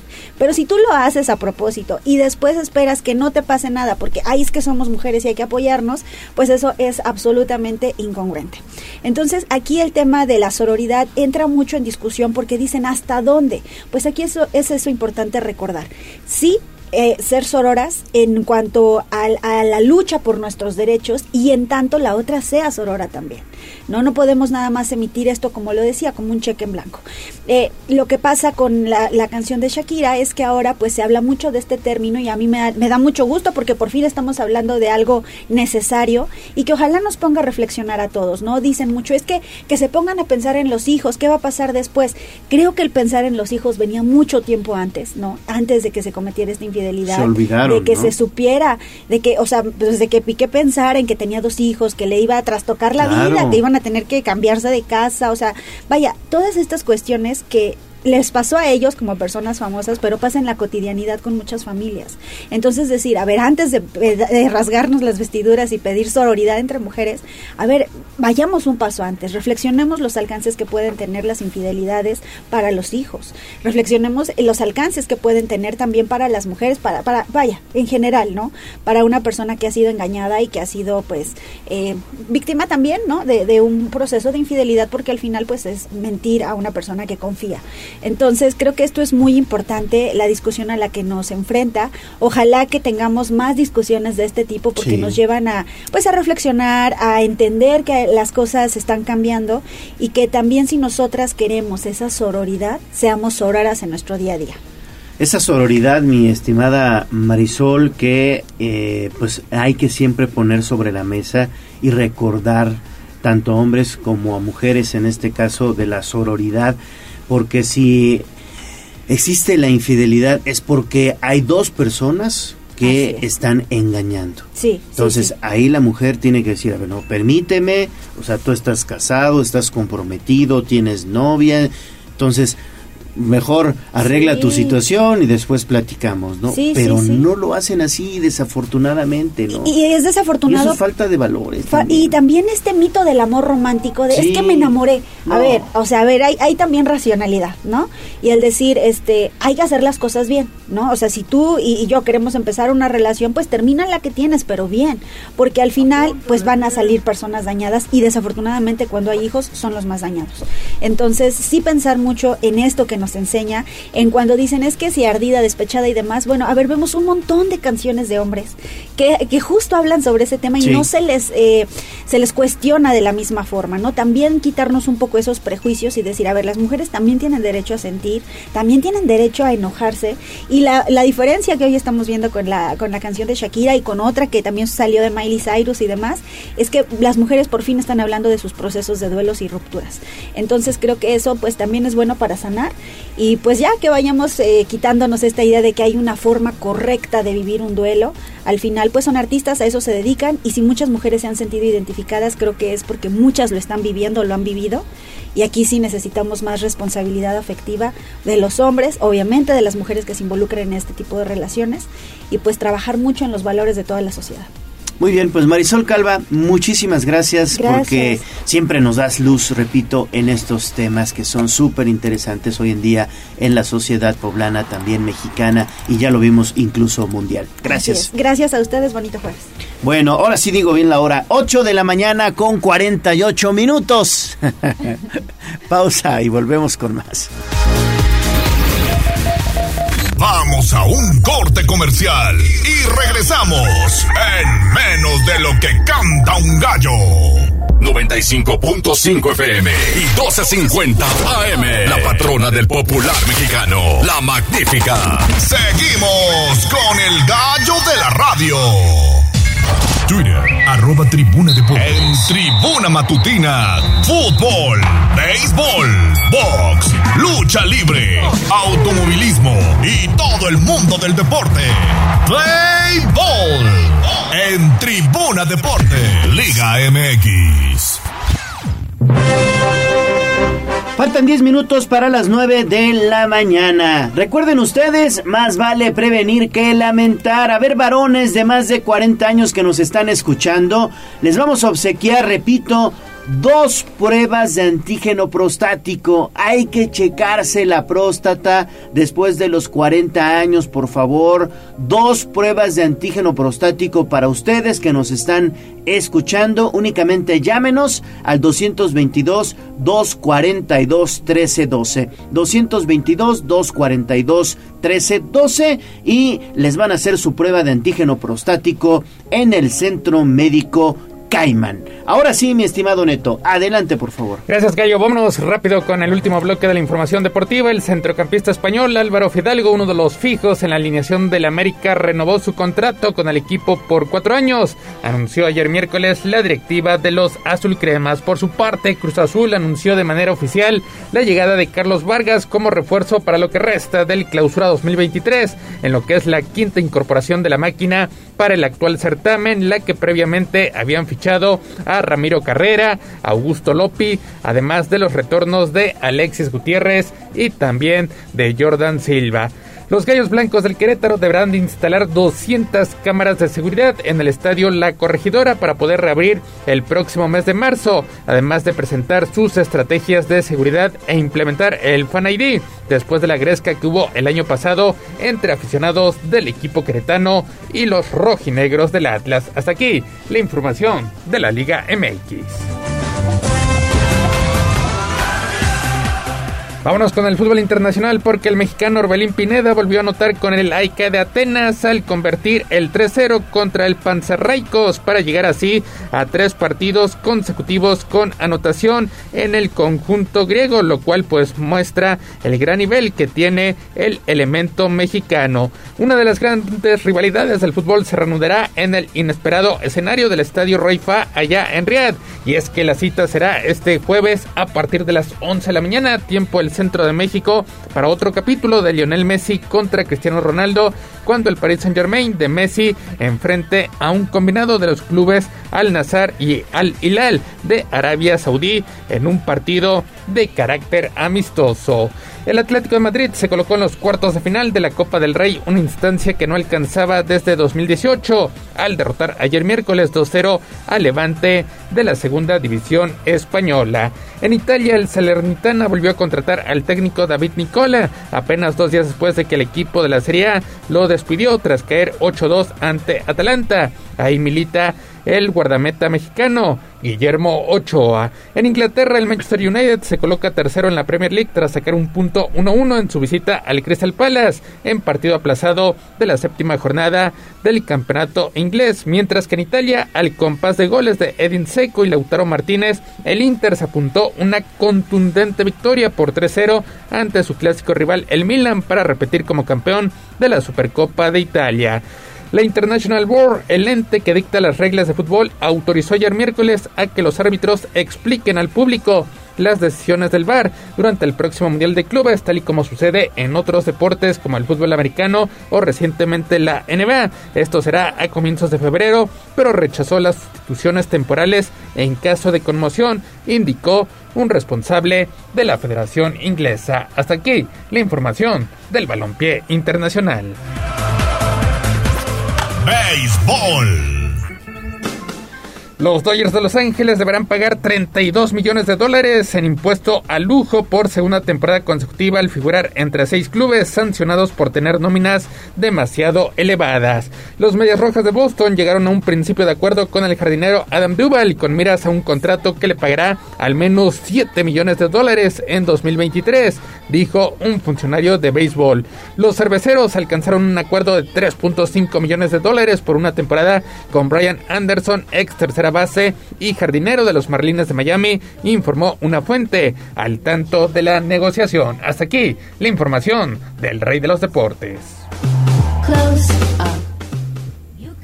Vámonos con el fútbol americano porque Damar Hamlin está recuperado y eso es lo suficientemente inspirador para permitir que el entrenador Sean McDermott y los Bills de Buffalo se concentren en el futuro inmediato en lugar de un pasado emotivo mientras se preparan para recibir el domingo a los Bengalis de Cincinnati en el partido de ronda divisional de la conferencia americana. Los vaqueros de Dallas contrataron al pateador Tristan Vizcaíno como miembro de la escuadra de prácticas ayer miércoles incorporando a un posible suplente en caso caso de que la debacle de Brett Maher en la ronda de comodines se extienda a los entrenamientos en esta semana. Hasta aquí la información del deporte de las tacleadas. Básquetbol.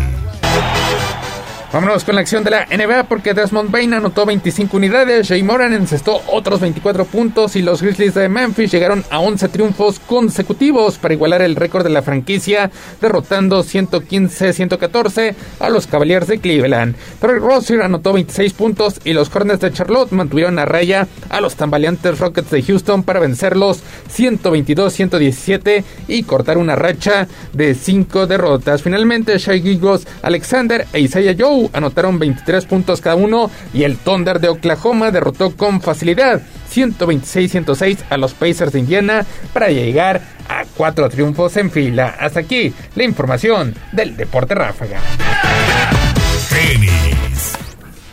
Vámonos con la actividad del Abierto de Australia porque Arina Zabalenka mejoró su racha de triunfos a 6 al derrotar a la norteamericana Shelby Rogers por parciales de 6-3 y 6-1 para avanzar a la tercera ronda del Abierto de Australia. Gallo, lo más relevante en materia deportiva.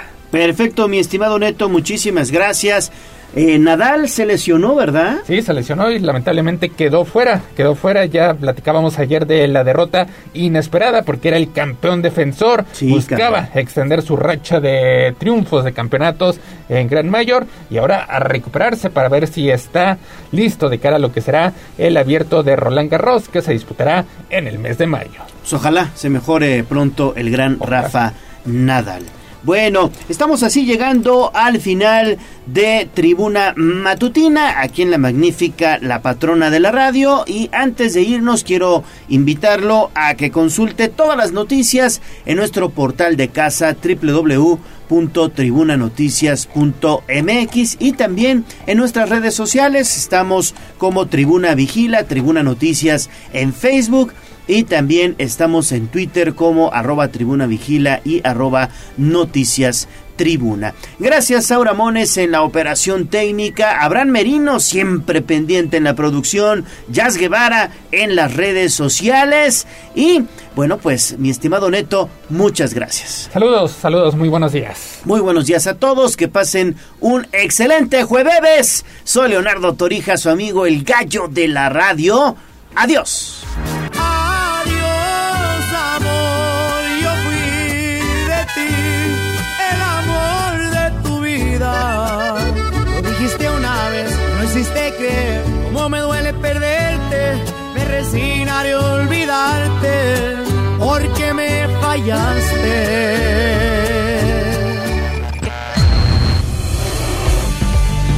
Aquí terminamos Tribuna Matutina